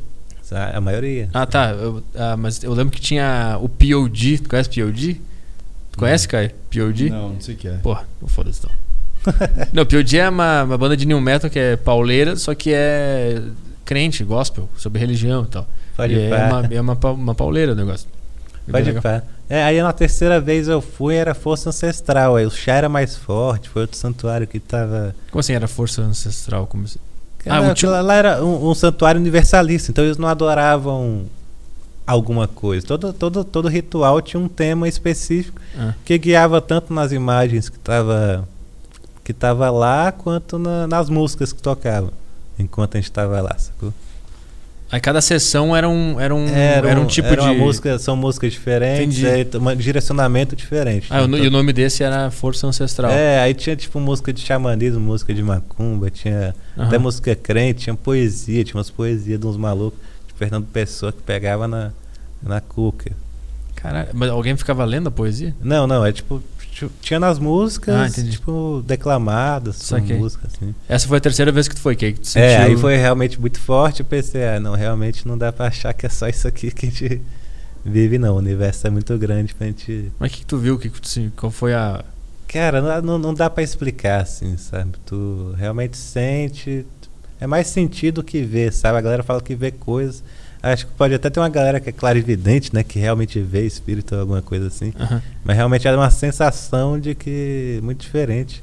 E O, o, o Santo Daime, a ayahuasca, tem o DMT, né? cara? DMT. Aham. Você falando que é uma substância que tu sente só duas vezes. Que o corpo produz só duas vezes, na real. Uhum. Que é quando tu nasce e quando tu morre. Então tem uma sensação muito diferente de infinitude, sei lá. Aí tu entendeu que existe energia. Sim, Que as sim. coisas é, se muito movem sou muito dessa, galera da energia mesmo, assim. Mas não sou esses natureba Sim. pão sim. com ovo também, não. Sim, Vamos, tento ser mais. Não vende arte, arte na praia, não é, É, não né? é esse o lance. Cara, É, eu, sou univer- eu acho que eu sou meio que universalista também. Eu vou do, do ateu ao crente, do, do macumbeiro ao adventista, assim. Aham. Tudo eu acho que tem alguma coisa, pô. Porque eu acho que do caralho da religião, assim. Eu falo pra caralho da religião do meu show também. Uhum. São três temas no meu show. São três temas principais, tipo maconha, religião e, e doença. Aham. E aí nisso eu vou metendo outras coisas. Porque a, a galera viu. Uma galera que vem de uma sabedoria muito. Muito antiga, sacou? A religião surgiu antes de qualquer outra coisa. Antes da galera falar, já achava que Sim. tinha outra coisa além do, Além disso aqui. do É. mundo. cara. Eu, eu acho que cada grupo entendeu alguma coisa e Sim. dá pra aprender com todos os grupos de, de religião. Menos E- os católicos. Menos os judeus, cara. O cara fala. Não, porque na real, assim. mas falando sério agora, é. Se para pra pensar, Cara. a maioria das religiões que, que existem foram meio que banidas pela Igreja Católica. Aham. A sim. Igreja Católica tem, tipo, um arsenal de livros ali que ninguém nunca vai ler, cara. Uma sabedoria que talvez a galera en- enfiou ali, um conhecimento que, que a gente não tá ligado. Como assim? Ah, o Vaticano tem uma biblioteca fechada, cara. Sete chaves, com livros banidos pela Igreja Católica e os carai. Ah. Caralho, eles guardam um negócio que eles não querem que ninguém veja. Aham. Entendi. Eles pegaram de outras religiões e ninguém pode ter contato com isso. Acho que não só de outras religiões, acho que conhecimentos históricos também, de Caralho. ci- ciência, né? Naquela época era muito. Aham. É, mas eu acho que até com eles dá. Deve ter alguma coisa que dá pra aprender com os católicos também. que é bom esconder coisas das outras pessoas pra elas não se corromperem. Sei lá, talvez essa dá pra entender, a compreender com eles. Mas eu, eu sempre acreditei que todo mundo meio que entendeu alguma coisa e meio que todo mundo entendeu a mesma coisa. Todas as religiões, só que elas escrevem ou, ou, é, desenham de, da sua própria forma. Mas se tu for É. para pensar, é sempre quase que a mesma ideia. Mas, tipo assim, cara, entre ser humano, tem uns caras que são os inteligentes e tem uma galera que é muito burra, né? Sim. Não vamos mentir que tem Sim, galera. sim. pô. Aqui no, no, no- nos podcasts, porra, no Flow, vem um maluco lá que falou da Terra plana, cara. Tomar no cu. Vem em 2020 o maluco fala um negócio desse. Então, assim, não tem como te explicar, acho que algo infinito como o universo, como Deus. Eu não gosto muito de falar Deus, não acho que tem um homem criador, nem nada. Aham. É uma força, talvez. Mas não tem como falar de Deus para 7 bilhões de pessoas de uma forma só, sabe? Toda história tem. Sim. Cada um entende de uma forma diferente mesmo. É, o lance é que todo, quase todos, eu acho, acho que todos os povos ou todas as regiões, sempre eles chegaram no conceito de Deus e aí eles deram o seu, deu o seu, seu próprio nome, a sua própria imagem para aquela, pra aquela ideia que eles tiveram. O lance é, todo mundo chegou nessa conclusão. E, tipo, o cara que tava na China e o cara que tava no Peru, eles chegaram na, na ideia de Deus. Todos chegaram na mesma ideia. Isso é muito louco. Isso que eu fico pensando. Isso é. Tem alguma coisa aí. Alguma coisa tem aí. não- a galera pe- pega, pensa muito pequeno, cara. Esses dias no. Eu tenho um- umas piadas de religião que tá no show, tá postado no YouTube. Aham. Direto eu recebo um comentário, sempre comentário maravilhoso. Nunca é algo que me deixa triste, sabe? Só me faz rir. É. O cara falou assim: Todo mundo sabe que existe só um Deus. Todo mundo sabe. Todo mundo, cara. Os caras na Austrália sabe que, que, que dos crentes. O cara que fala Yorubá sabe dos crentes. Não, porra. cara, porra, se for na Índia, tem uns caras que tem 3 mil deuses, cara. Sim. Porra, pelo amor de Deus. E Todo tu, mundo sabe. tu estudou bastante religião? Era um, era um negócio que te chamava atenção, por isso que tu Cara, faz é- bastante brincadeira com isso. É, não, eu, eu, eu, eu tive em bastante rituais o Daime. Eu, eu frequentei o Daime uns, uns 6 a 8 meses. Ah, E, e eu gostava de ir nessas religiões diferentes, assim. Tem várias coisas que. Umas coisas que eu realmente não fazia ideia que existia, tipo, tem um sufismo, cara. ah, Que é isso. tipo um. Um islamismo, só que é um islamismo meio que misturado com budismo, é de uma parte da. Sacou? Então tem uma galera que acredita em Allah, toda essa energia. Aham. Só que é uma galera que gosta de ficar meditando ao mesmo tempo. Os meus humoristas, eu, eu, vi- eu pesquisei bastante sobre sufismo. Tinha cara que era humorista, que escrevia piada nessa época. Eu li algumas Aham. piadas. Devia até falar o nome do cara, tem que estudar mais essas bagulhos. Aham. Mas eram umas piadas bem ruins. É, Eram os outros sensos de humor, né, cara? Sim. Mas. Mas tem muito isso, eu, eu gosto, assim, não, não, teve, não teve um estudo. Agora eu comprei recente agora aquele. O livro das religiões, assim, pra pegar mais tá? Caralho, que loucura. Tu, tu, tu gosta pra caralho desse assunto. Eu gosto, eu gosto. E Quando é que tu. Porque tu era ateu, quando é que tu. Foi, a transição foi depois que tu tomou. o- Foi a ayahuasca, foi a ayahuasca. Aí- aí- Comecei a ver que realmente não.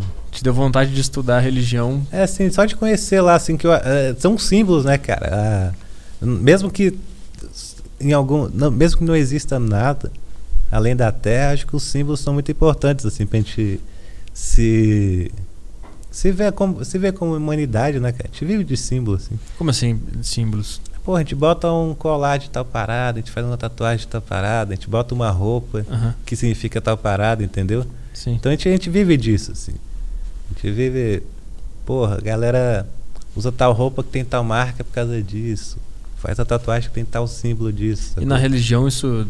Tu, tu Isso sacou. sim é, é, porque, tipo, porra, você olha Jesus assim. Eu acho que a, que a Macumba foi uma das principais, assim, que conseguiu definir melhor. Tá, mais, mais assim, até mais que o budismo, assim. Que eles falam que, porra, Orixá, Oxum é o rio.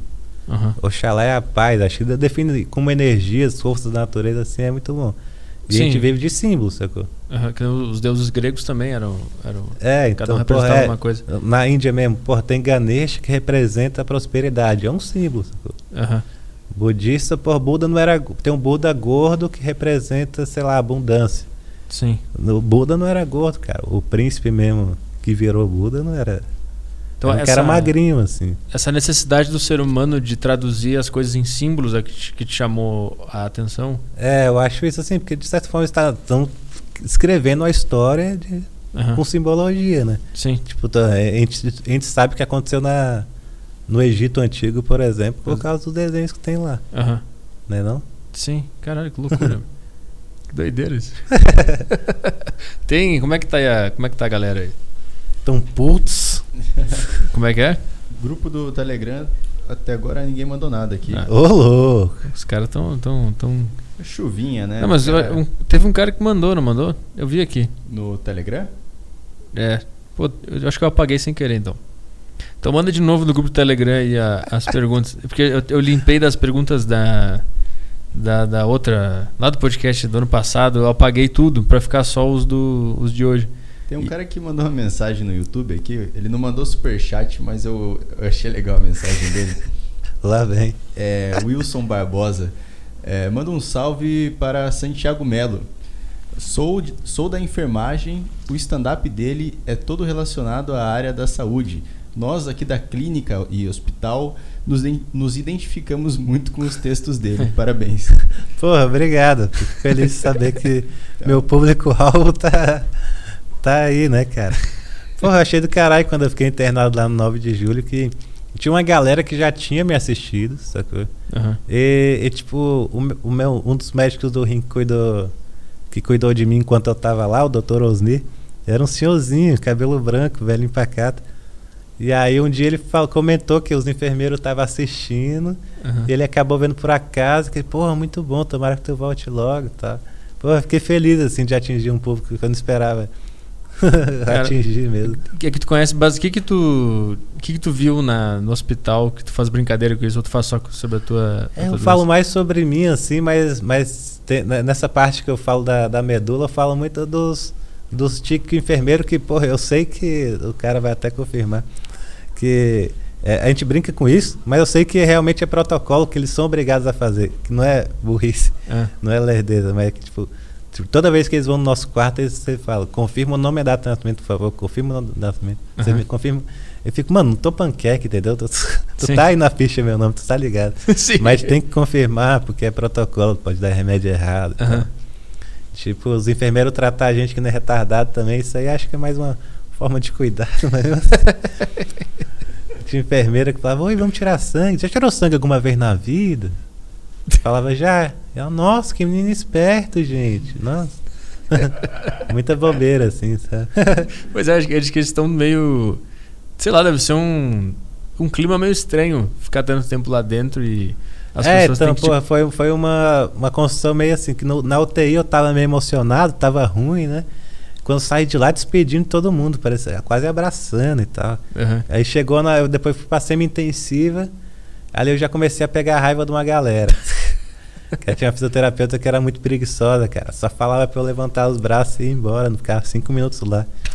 Aí uma vez o, o, o Ventura tava lá me visitando. Porra, o Ventura do caralho, assim, que ele ia, Ele tava passando a madrugada, fez show no interior de Santa Catarina. Não dormiu, pegou voo de madrugada, chegou em São Paulo tipo 7 da manhã. Foi para casa, fumou um e colou no hospital para me visitar. E aí ele viu essa fisioterapeuta fazendo isso, cara. Cinco minutos de fisioterapia. Não conseguia, não, não levantava nem o braço direito. Aham. E aí ele falou, mano, eu vou lá reclamar. ele chegou lá na recepção lá do, do andar e falou assim, com quem que eu falo pra fazer uma reclamação aqui? Não, que a fisioterapeuta não sei o que é isso. Que é hospital, as pessoas não reclamam muito aqui, né? Não tem muito o que reclamar. Eu, eu cuido de ti e de sobreviver.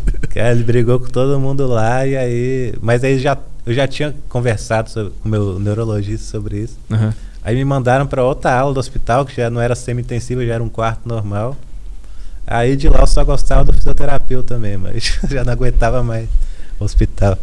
Já tava puto. Foram quatro meses que tu ficou agora. Dá três semanas. Ah, três semanas. Mas de repente pareceu ruim, né? Não mexia direito. Ah, essa da medula que tu ficou. É, quatro, Ficou quatro meses eu fiquei em Porto Alegre. Ah, da outra Mas eu não fiquei rim. internado, assim. Fiquei Aham. internado, tipo, duas semanas. Uhum. E fazia acompanhamento duas vezes por semana no, no hospital. Aí durante quatro meses. E aí essa da, a da medula, agora que tu ficou três semanas lá, internado pra se recuperar. Aí se recuperou e aí durante esse- essas três semanas tu chegou a escrever ou depois que tu voltou pra casa que tu organizou as ideias e começou a Ah, eu montar já, o eu já show? fiz muita coisa no hospital já.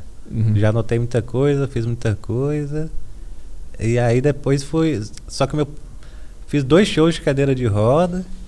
Não, não me sentia bem fazer. Não era. Não, não era um cadeirante, acho- que normal, né? Não sei como é que é ser um cadeirante. Normal. É assim, mas realmente que, assim, que eu não perdi sensibilidade. Aham. Eu não, em, em nenhum local. Então, tipo, em vez de eu, eu ficar sentado na cadeira de rodas, isso me dava uma dor tremenda. Assim.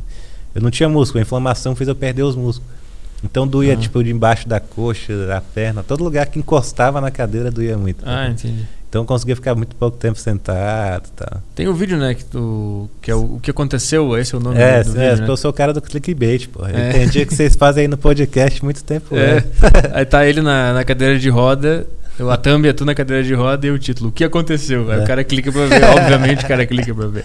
É, então. Eu acho que o primeiro vídeo teu que bombou era aquele Descobri que sou feio. É. Esse é o primeiro que estourou?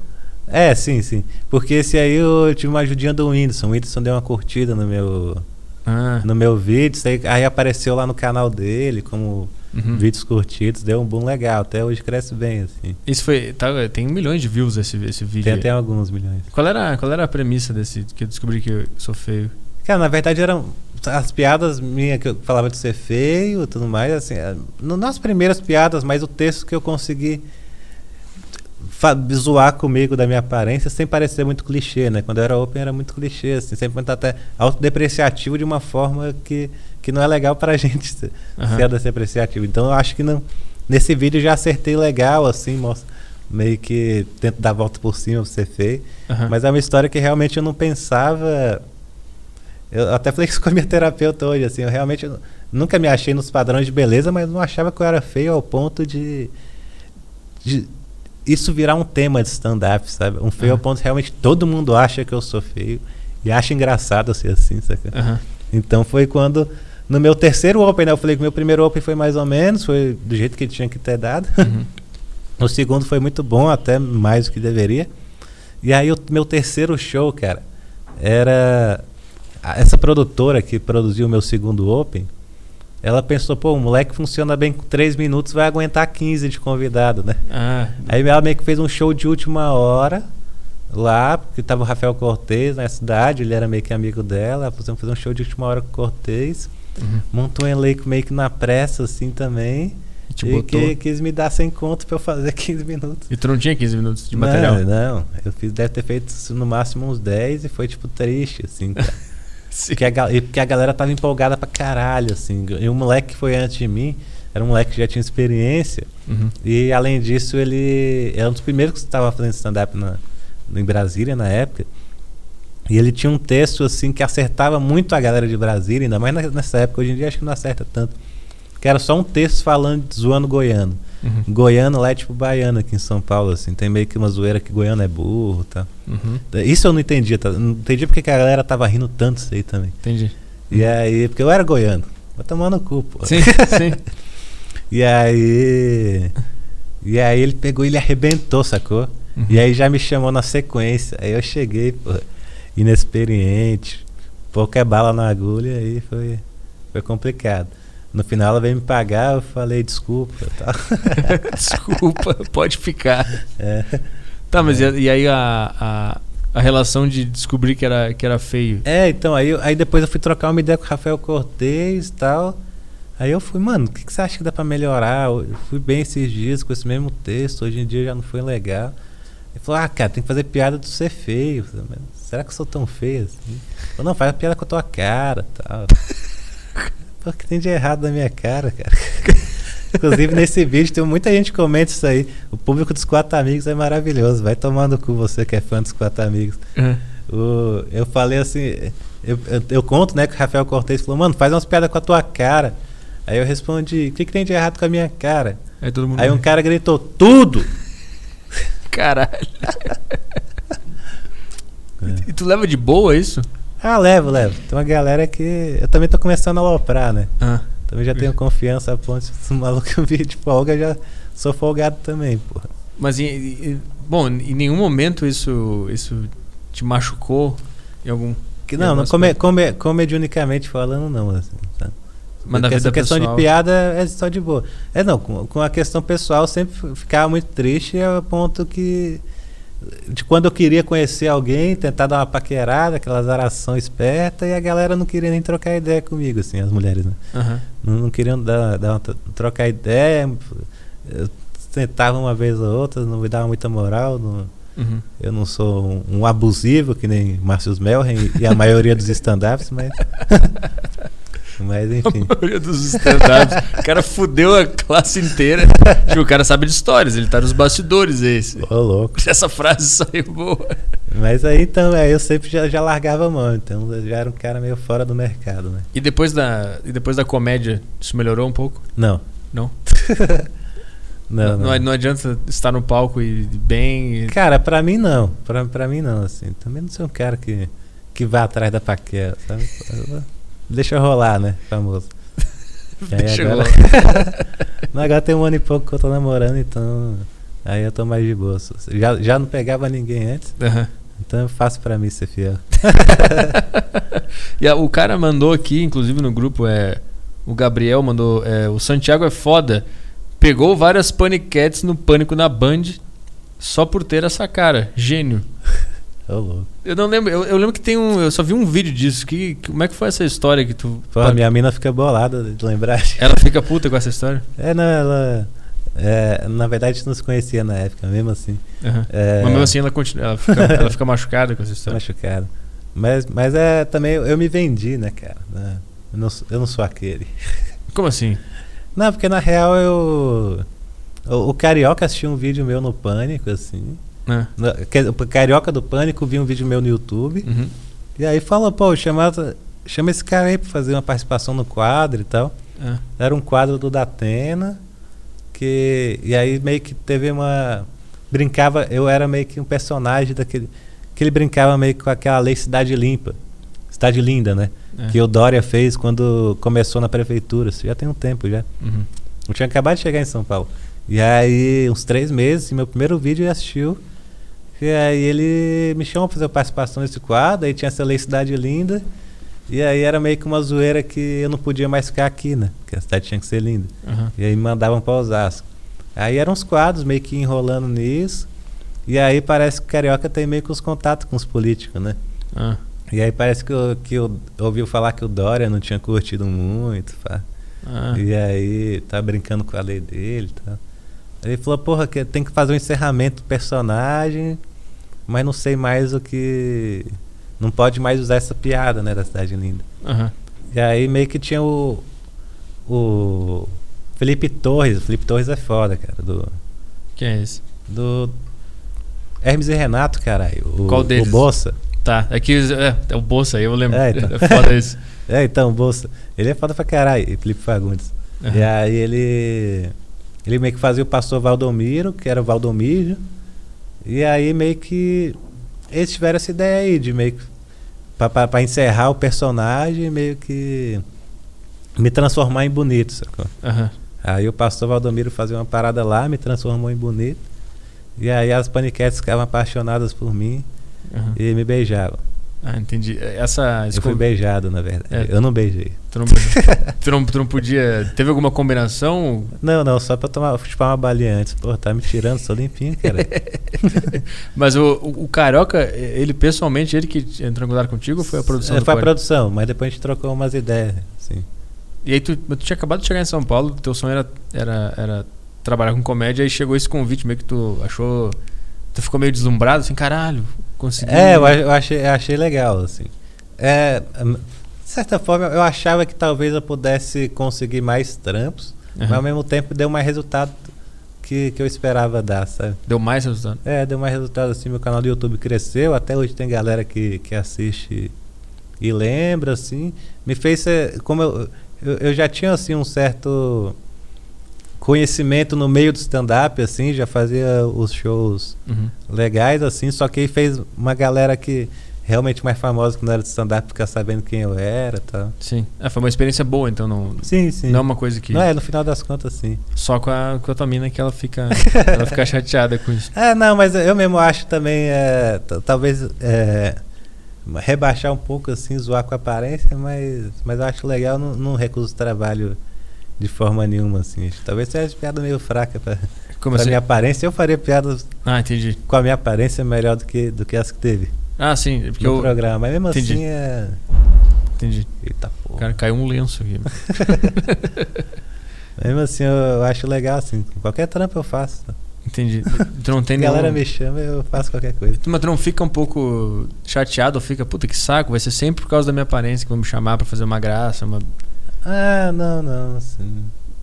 Não. É porque eu poderia ter recusado também, mas era um trampo legal, ganhava um cachê de show, assim, sabe? Aí Me ajudou a, a pagar umas coisas também Entendi. na época. Foi, foi só uma vez que tu participou do quadro ou, ou Não, eu várias? acho que eu devo ter ficado lá uns dois, três meses. Ah, entendi. Isso deu umas seis episódios, quatro, seis episódios. Isso foi recente, foi mais no, na reta final do Pânico. Na né? reta final, não, ninguém mais conhecia o funk, todo mundo já odiava. É, foi o que? 2000 e... É. 2012, 13? 2000 2017, cara. Ah, foi 2017. Ainda tinha Pânico em 2017 na TV? Sim. Caralho. Foi o último ano. Caralho, eu, eu parei de ver quando, apareceu, quando o Cossielo começou a participar. Aí eu parei de ver. Não, brincadeira. Mas eu lembro que na época que começaram a chamar uns, uns youtubers e tal, eu lembro que eu comecei a perder o, o, o interesse. Não, mas não por. Ah, esses caras. Mas eu lembro que comecei a parar de Saquei, ver. saquei. Tu acompanhava o Pânico? Não, não. Nem na rádio, nem na. Cara, na, não Nada. acompanhava nada. Eu te juro que assim, quando, me, quando o produtor me ligou e pensou, ó, o Carioca assistiu teu vídeo, quer trocar uma ideia e tal. Eu fui pesquisar quem que era o Carioca. Assim. Quem? Falei, é, o maluco que treta com a Amandinha. O cara, como assim? Alguém do Rio de Janeiro? Gostou de mim? Como assim? Que história? Inclusive, Não, a- mas é, não, eu, eu, eu lembro assim de assistir os Pânico, o Pânico algumas vezes, quando eu era mais jovem, mas realmente eu, eu, eu valorizo pra caralho assim, o que o Pânico fez pela TV. O Pânico CQC fez pela TV, assim, nenhum programa mainstream fez, assim. Aham, Realmente deixou a TV, hoje em dia até jornalismo da Globo tem piada pra caralho, sim. por causa desses caras, assim. Mas, mas realmente não era um humor que, que me pegava, assim, não. Não te pegava. Qual foi a. a- a- bom, tu falou que foram os brasileiros aqui, né? Que tu viu o, o Rafinha, tu viu o, o Bruno Mota. As tuas referências são essas do Brasil? Cara, do Brasil não tem muita referência no, no Brasil, não, pra ser sincero. Assim. Tu, não tem. É uma, uma frase que até a Carol Zócoli falou pra mim uma vez que, que foi uma das que mais me pegou, assim. Tipo, por que, que a, a gente pode admirar alguém que faz stand-up no Brasil? Pessoa que faz no, no Brasil, no máximo, tem uns 15 anos de stand-up. Sim. Lá fora, o- os caras que chegam ao nosso conhecimento têm no mínimo 30 anos de comédia, entendeu? Sim. Tem uma experiência um pouco maior. Não que eu, que eu não gosto da galera daqui, porra, acho o Vitor Amar mesmo, foda pra caralho Uhum. o Rodrigo Marques, o Nando Viana. Agora. Mas eu, gosto de acompanhar mais a galera de fora, assim. O que Pra, pra realmente pra influenciar e ver o que tá acontecendo. Aham. Quem, quem são os caras que tu mais te influencia? Cara, no começo foi muito o Chapelle, já naquela época eu já curtia pra caralho. Tinha uma manha de contar umas histórias, assim, Aham. muito boas. Aquela história de- da- dele na quebrada, e do nada tem um bebê, assim, na esquina. Puta, eu não lembro dessa. Ele tá na limousine, né? É, porra, essa história aí é, porra, é um punchline por frase, cara. Em qual especial tá esse aí? É Cara, um antigão, né? É, 2002 e 2003. Ele tem um 2002 e um 2003, não lembro qual.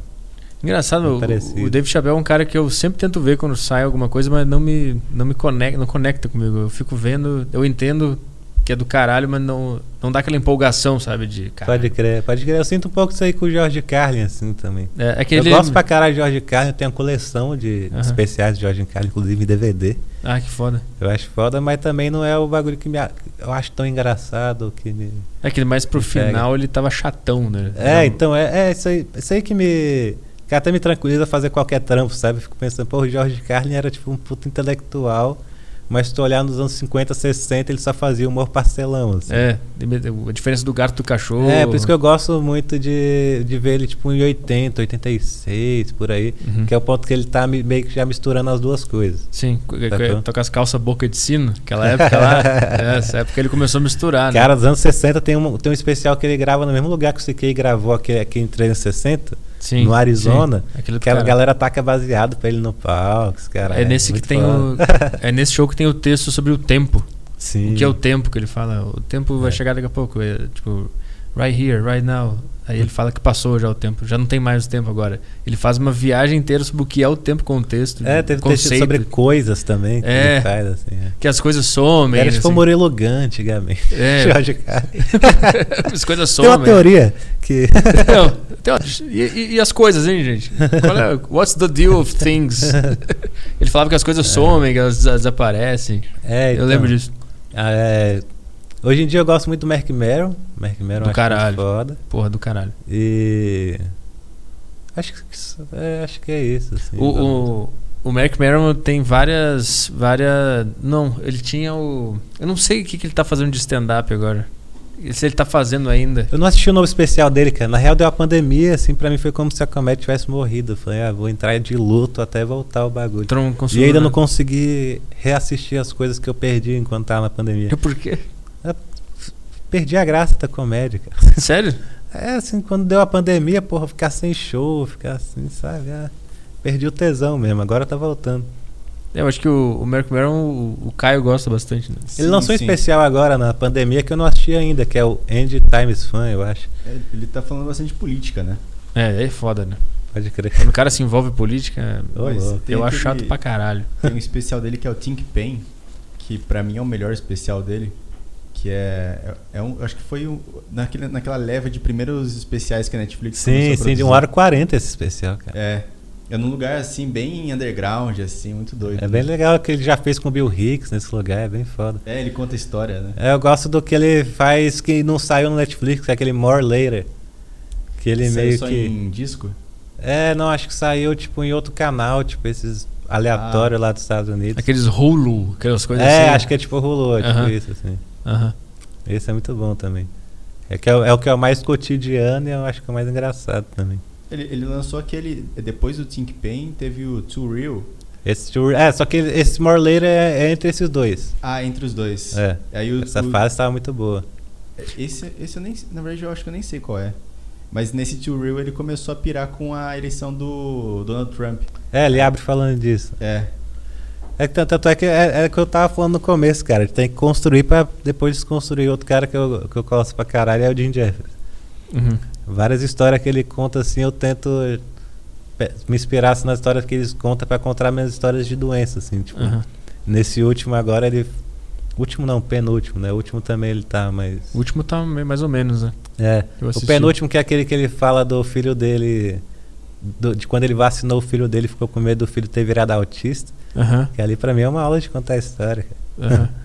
Que É, eu, puta, eu vi o último e eu, eu achei que ele se perdeu um pouco, né? Não sei. Na não. real, ele, esse último não tá nem na minha memória. É, eu vi. Eu assisti, mas não me pegou. Exato, exatamente. Eu lembro que terminou, eu fiquei, ah, que estranho isso aqui. Foi meio estranho. Foi estranho. E é- porque eu vi os outros dele, eram bem bons. Aí o último eu fiquei, cara, meio, meio, meio vazio, assim, não saquei exatamente o que ele tava falando. Isso é uma coisa que tu faz, tipo, tu vê um cara é, contando uma história e tal, e tu vê, cara, ele é assim que ele encaixa na estrutura do texto, as coisas e tal, e aí tu, tu pensa, eu posso aplicar isso pra mim também. Quando tu vê um show, tu analisa e tu quebra essas, essas coisas ou é por osmose? Cara, uma hora é difícil, né? Tu quebrar aquilo ali. Não- Muito, até porque eu sou um cara muito ansioso, não- muito difícil eu ficar uma hora inteira assistindo Ah, é? o solo, mas eu já fui de anotar, já fui de olhar assim e tal. Tu não consegue terminar mais um solo de alguém hoje em dia? É, conseguir eu consigo, mas tipo, fica difícil pra mim analisar de primeira, assim, uma hora e Uhum. quebrar, igual tu tá aí falando, assim, sabe? É que sempre que eu vejo stand-up, eu, eu enxergo a. Eu tento enxergar as, as etapas, as coisas, como é que ele fez isso. E às vezes ele- o cara faz uma coisa que eu não entendo. E aí que eu fico maluco. Eu Uhum. fico, Caraca, como é que ele fez essa porra? E aí eu. Aquilo fica na minha cabeça vários dias. aí eu vejo de novo até entender o que aconteceu. É, tem que voltar a assistir mais, tenho assistido pouco. O cara perdeu o tesão na comédia na, na- na pandemia. E como é que tu foi fa- fazer esses shows agora durante a pandemia? Foi meio Ah, não, fazer desanimado? show é bom pra caralho, assim. Voltou quando tu É, realmente eu desanimei de estudar e trabalhar mesmo, de ficar no, no backstage. Aham. Mas no palco tá legal pra caralho. Eu achei até que ia ser meio. A plateia tá meio dura, que a plateia tá meio. meio assim, sabe? Mais fria, talvez. Mas estão animados pra caralho. Eles devem estar bem afim de, de, de extravasar, né? Sim. Eles devem estar. Bom, então é. Acho que é isso aí. Tem. Super chato não tem, né? Tem um super chato aqui do Michael Marques. É. É, fala Petri, chegar do trabalho e ouvir o Aderiva Podcast dando aquela cagada da tarde É isso. sempre muito bom. Louco. Salve Santiago, você é lindo. Obrigado. O cara tá dando um cagote. Ó, o. O Rodrigo Schentini mandou uma pergunta aqui. É, acho que a gente meio que já falou sobre isso, mas vamos lá. Como ele faz pra lidar, como ele faz, no caso tu, como ele faz pra lidar com os comentários sobre aparência e se faz ou fez alguma coisa pra se autoconhecer, ah, meditar e tal.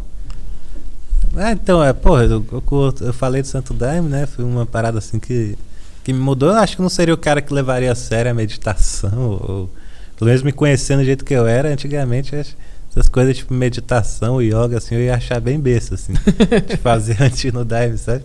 Antes de ir na ayahuasca. Só que é isso, cara. Eu tento, eu tento meditar e tal. Tu medita? Eu, eu tento meditar, eu já tive fases que eu realmente meditei. Hoje em dia não, não sou mais fixo. Fiz mais yoga também, é muito bom fisioterapia, mas não, não tenho feito. Eu realmente. Eu, eu pareço ser um cara. Aham. Como é que fala? É. que- que é Aquele bagulho. Qual? Vai, vamos lá que a gente consegue. Qual o bagulho? Não, tipo de. Thinkless, né?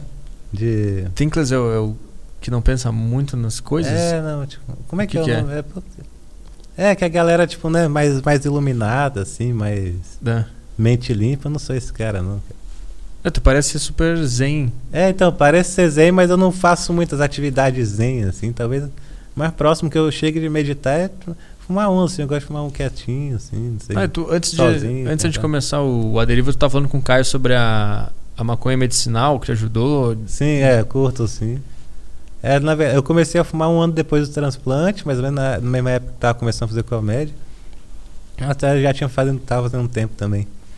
E aí que eu via que a galera fala, nos Estados Unidos falava, né, que era bom pra enjoo, dor e tudo mais. Então, pô, já ficava enjoado pra caralho de dos remédios que tomava. assim. Aham. Então, comecei a fumar e comecei a ter mais fome, ter mais apetite, ficar mais Uhum. mais relaxado, aí fui indo, né? Depois fui descobrindo que, porra, não é o prensadão, tem que Sim. ter uma maconha boa. E hoje em dia eu já tenho a receita com óleo e tal. Galera, drhemp, arroba dr.hemp.br no Instagram. Dr. Lá. Hemp. Vamos lá. É como é que, mas aí como é que funciona? Tu, pelo, por causa do teu tratamento, da, da doença, tu tem uma receita pra usar maconha med- medicinal, é isso? É, eu peguei e fiz a consulta com ele, telemedicina, fiz no meio da pandemia. Aham. E, e aí eu peguei e tem uma ficha que você preenche e tal. Fiz a consulta, conversei mais de uma hora com ele. Uhum. E aí ele foi vendo que ajudava, né? Ajudava em muitas coisas. Uhum. Aí tem um pouco acesso ao canabidiol ainda mais, tem mais óleo de THC deles mesmo. Óleo de É. THC é o. É o que, É. que, que, que é isso? Que porra é? THC é um dos princípios ativos, né? Da maconha. Aí vem num, vem num óleo, é isso? Eu não, É, eu não entendo nada disso. Aí, Vem no óleo extraído da, da, da folha e da, da flor. entendi. E aí é um dos princípios ativos que ajuda pra caralho com a dor, o apetite e tal. Mas tu usa como naquele vape que os caras do Flow usam? Como não, é não, é? aí eu, eu boto na. Vira um óleo, eles fazem com azeite, né? Faz meio que uma tintura daquilo, um óleo daquilo. Aham. Como, como fazem de oliva também, faz o de. de cannabis, faz com azeite de casa mesmo, e aí toma as gotinhas embaixo da língua. Ah, entendi. Aí- E aí tu fica. Tu chega a ficar chapadão ou tu só Não, fica não, bem? é, não. É um remédio mesmo. Tu fica bem. É, fica. Aí tá- É, é, é mais a, é a longo prazo, né? Aquilo ali vai. Com os dias vai melhorando, assim. Entendi. O que, que tu sentiu de alívio depois de começar o tratamento? Cara, apetite, assim, melhorou pra caralho mesmo. Aham. Passava mal poucas vezes do estômago por causa do remédio. Uhum. E dor por causa como eu tô em recuperação muscular o tempo inteiro, então o o músculo fica pulando, fica dando cãibra pra caralho. Já tive umas três aqui na entrevista. e aí dá, dá essas paradas todas, alivia muito quando eu tô com óleo. Ah, e aí tu usa todo dia. Todo dia tem o. É, no- tava usando, às vezes acaba, acabou agora recente, mas tá pra Aham. chegar mais. Mas. Mas toma com frequência assim. E, e junto com isso tu, tu fuma também. É, eu fumo assim, não é tão medicinal, mas é, o fumo ajuda medicinalmente, segundo o médico, mas na questão do curto prazo, né? Uhum. Se eu não tô com fome agora, preciso almoçar, sei lá, preciso comer alguma coisa. Mas realmente a longo prazo isso não vai ajudar nada, né? Fumar. Pelo contrário, Entendi. tá fumando de qualquer forma. É uma coisa que tu tem dificuldade, sempre, sempre teve em comer, se alimentar, sentir fome. É, de- depois que comecei a tomar os É, remédios, sim, sim. Depois. Ah, e aí tu. Ah, então tu tomou os remédios da, da recuperação e aí mais o, o THC que é, é, pra. eu, é, eu tomo hoje, hoje em dia eu só tomo remédio do rim, né? Que eu falei, a inflamação não tem Uhum. nenhum remédio, fisioterapia. Tá. Então eu entendi. tomo muito remédio pro rim, pra- tomo remédio pra pressão também, porque Uhum, o rim mexe muito com a pressão, no caso só um rim que meio que funciona, então uhum. a pressão pode aumentar, então tomo muito isso aí dá gastrite pra caralho. Perde apetite. Aí o THC ajuda nisso aí, ele dá fome de novo, aí tu consegue se alimentar de. Caralho. Sim, eu, sim. eu não sabia que, que no Brasil era. É recente no Brasil a, essa liberação da, desse do uso, não é? É, os médicos podem receitar desde 2014. Caralho. E aí. É recente pra caralho. Antes disso o pessoal tava fudido. Quem, quem tava assim tava fudido. É, sim. Que dia e que aí, é? a cada, cada tempo que vai passando vai, Vai ficando melhor. vai ficando mais vai fácil. melhorando. né? Qual é o dia do, do teu show no, no Clube do Minhoca mesmo? Dia 23 de janeiro, sabadão, hein? Uhul. 23 de janeiro. Vamos lá, cara. Opa, bora? Vamos lá ver. Bora. Vamos assistir. Ah, eu acho que não dá pra. Não dá pra ir de convidado, não pra fazer, pra ver, é, por causa da pandemia, né? É, eu acho que tá mais difícil É. hoje, mas, mas É. tentem colar. Mas vamos tentar ir lá, né? A gente fala que a gente é comediante. Beleza. A gente tenta entrar. é, no camarim dá pra ficar. pô. né? A gente vê. Eu nunca, eu nunca vi o teu show inteiro, já vi vídeos e tal. Eita. E eu quero. eu quero ver como é que é mesmo. Quero ver Pô, valeu. como é que é. Como é que tu constrói tudo e tal. Fica a tentativa. É, qu- tá- quanto tempo tu tá com esse texto? Cara, é, esse texto já tá uma mistureba, né? Mas eu comecei a fazer ele como show solo no começo do ano passado. Uhum. E aí já tava com umas datas marcadas, e veio a pandemia tive que parar, né? Agora eu tô voltando ao começo. E aí tu. Esses shows que tu fez em Floripa agora era o solo, né? É, sim. Tu sentiu dificuldade? Como é que era isso aqui mesmo que eu falava? Como é que era essa piada? Como é que era. Eu senti em, em dezembro, quando eu fiz Brasília e Goiânia. Aham.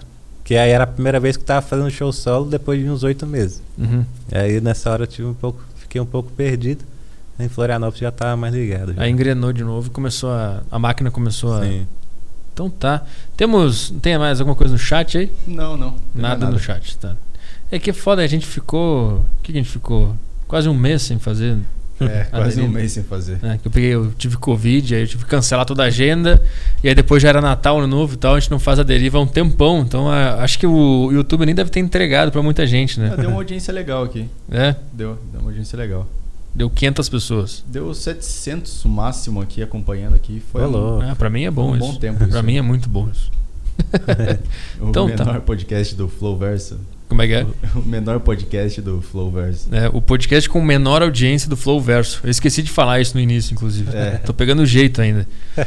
Então tá, é 23 de janeiro no Clube do Minhoca. Sabadão. A galera que tá aí tem que comprar ingresso no, no site com antecedência por causa da pandemia e tudo mais. Sim, né? sim. É uma sessão só? Como é que é? Uma sessão. Uma sessão. Agora lá tá podendo trabalhar só com uma sessão. Ah, putz. É mesmo? É. Engraçado. que no Bexiga eu fiz duas sessões. É. É. Será que era. Ilegal? É, legal. Será que a gente fez um crime no Bexiga? Não sei. Então tá, o pessoal vai lá no, no show do Santiago, dia 23 de Uhul. janeiro, pra ver o show Autoimune, que é um show do caralho, pelo que eu tô percebendo aqui. Pela, Uhum. pela cabeça do, do cara aqui. Deve ser muito louco. Eu quero ir mesmo. Vou tentar ir lá. Então tá, valeu por vir aí. Que isso, valeu tu, pô. Obrigado e. Amanhã? Amanhã, pode falar já? Quem lembra de Alfinete? Quem lembra É. de Alfinete? Quem, quem será que entendeu? Cadê a, cadê a torcida. Do Corinthians? Cadê a torcida corintiana? É. Do Pânico? É, Acho que, eu acho que eu troquei com ele lá na. é. Acho que eu colei, acho que eu já troquei. Ele, eu acho que ele participava lá, o É. Alfinete. O que, o que aconteceu com o Alfinete do Pânico? Amanhã no A Deriva. Puta chamada de João Kleber. Valeu, tchau, tchau, pessoal. Uhul.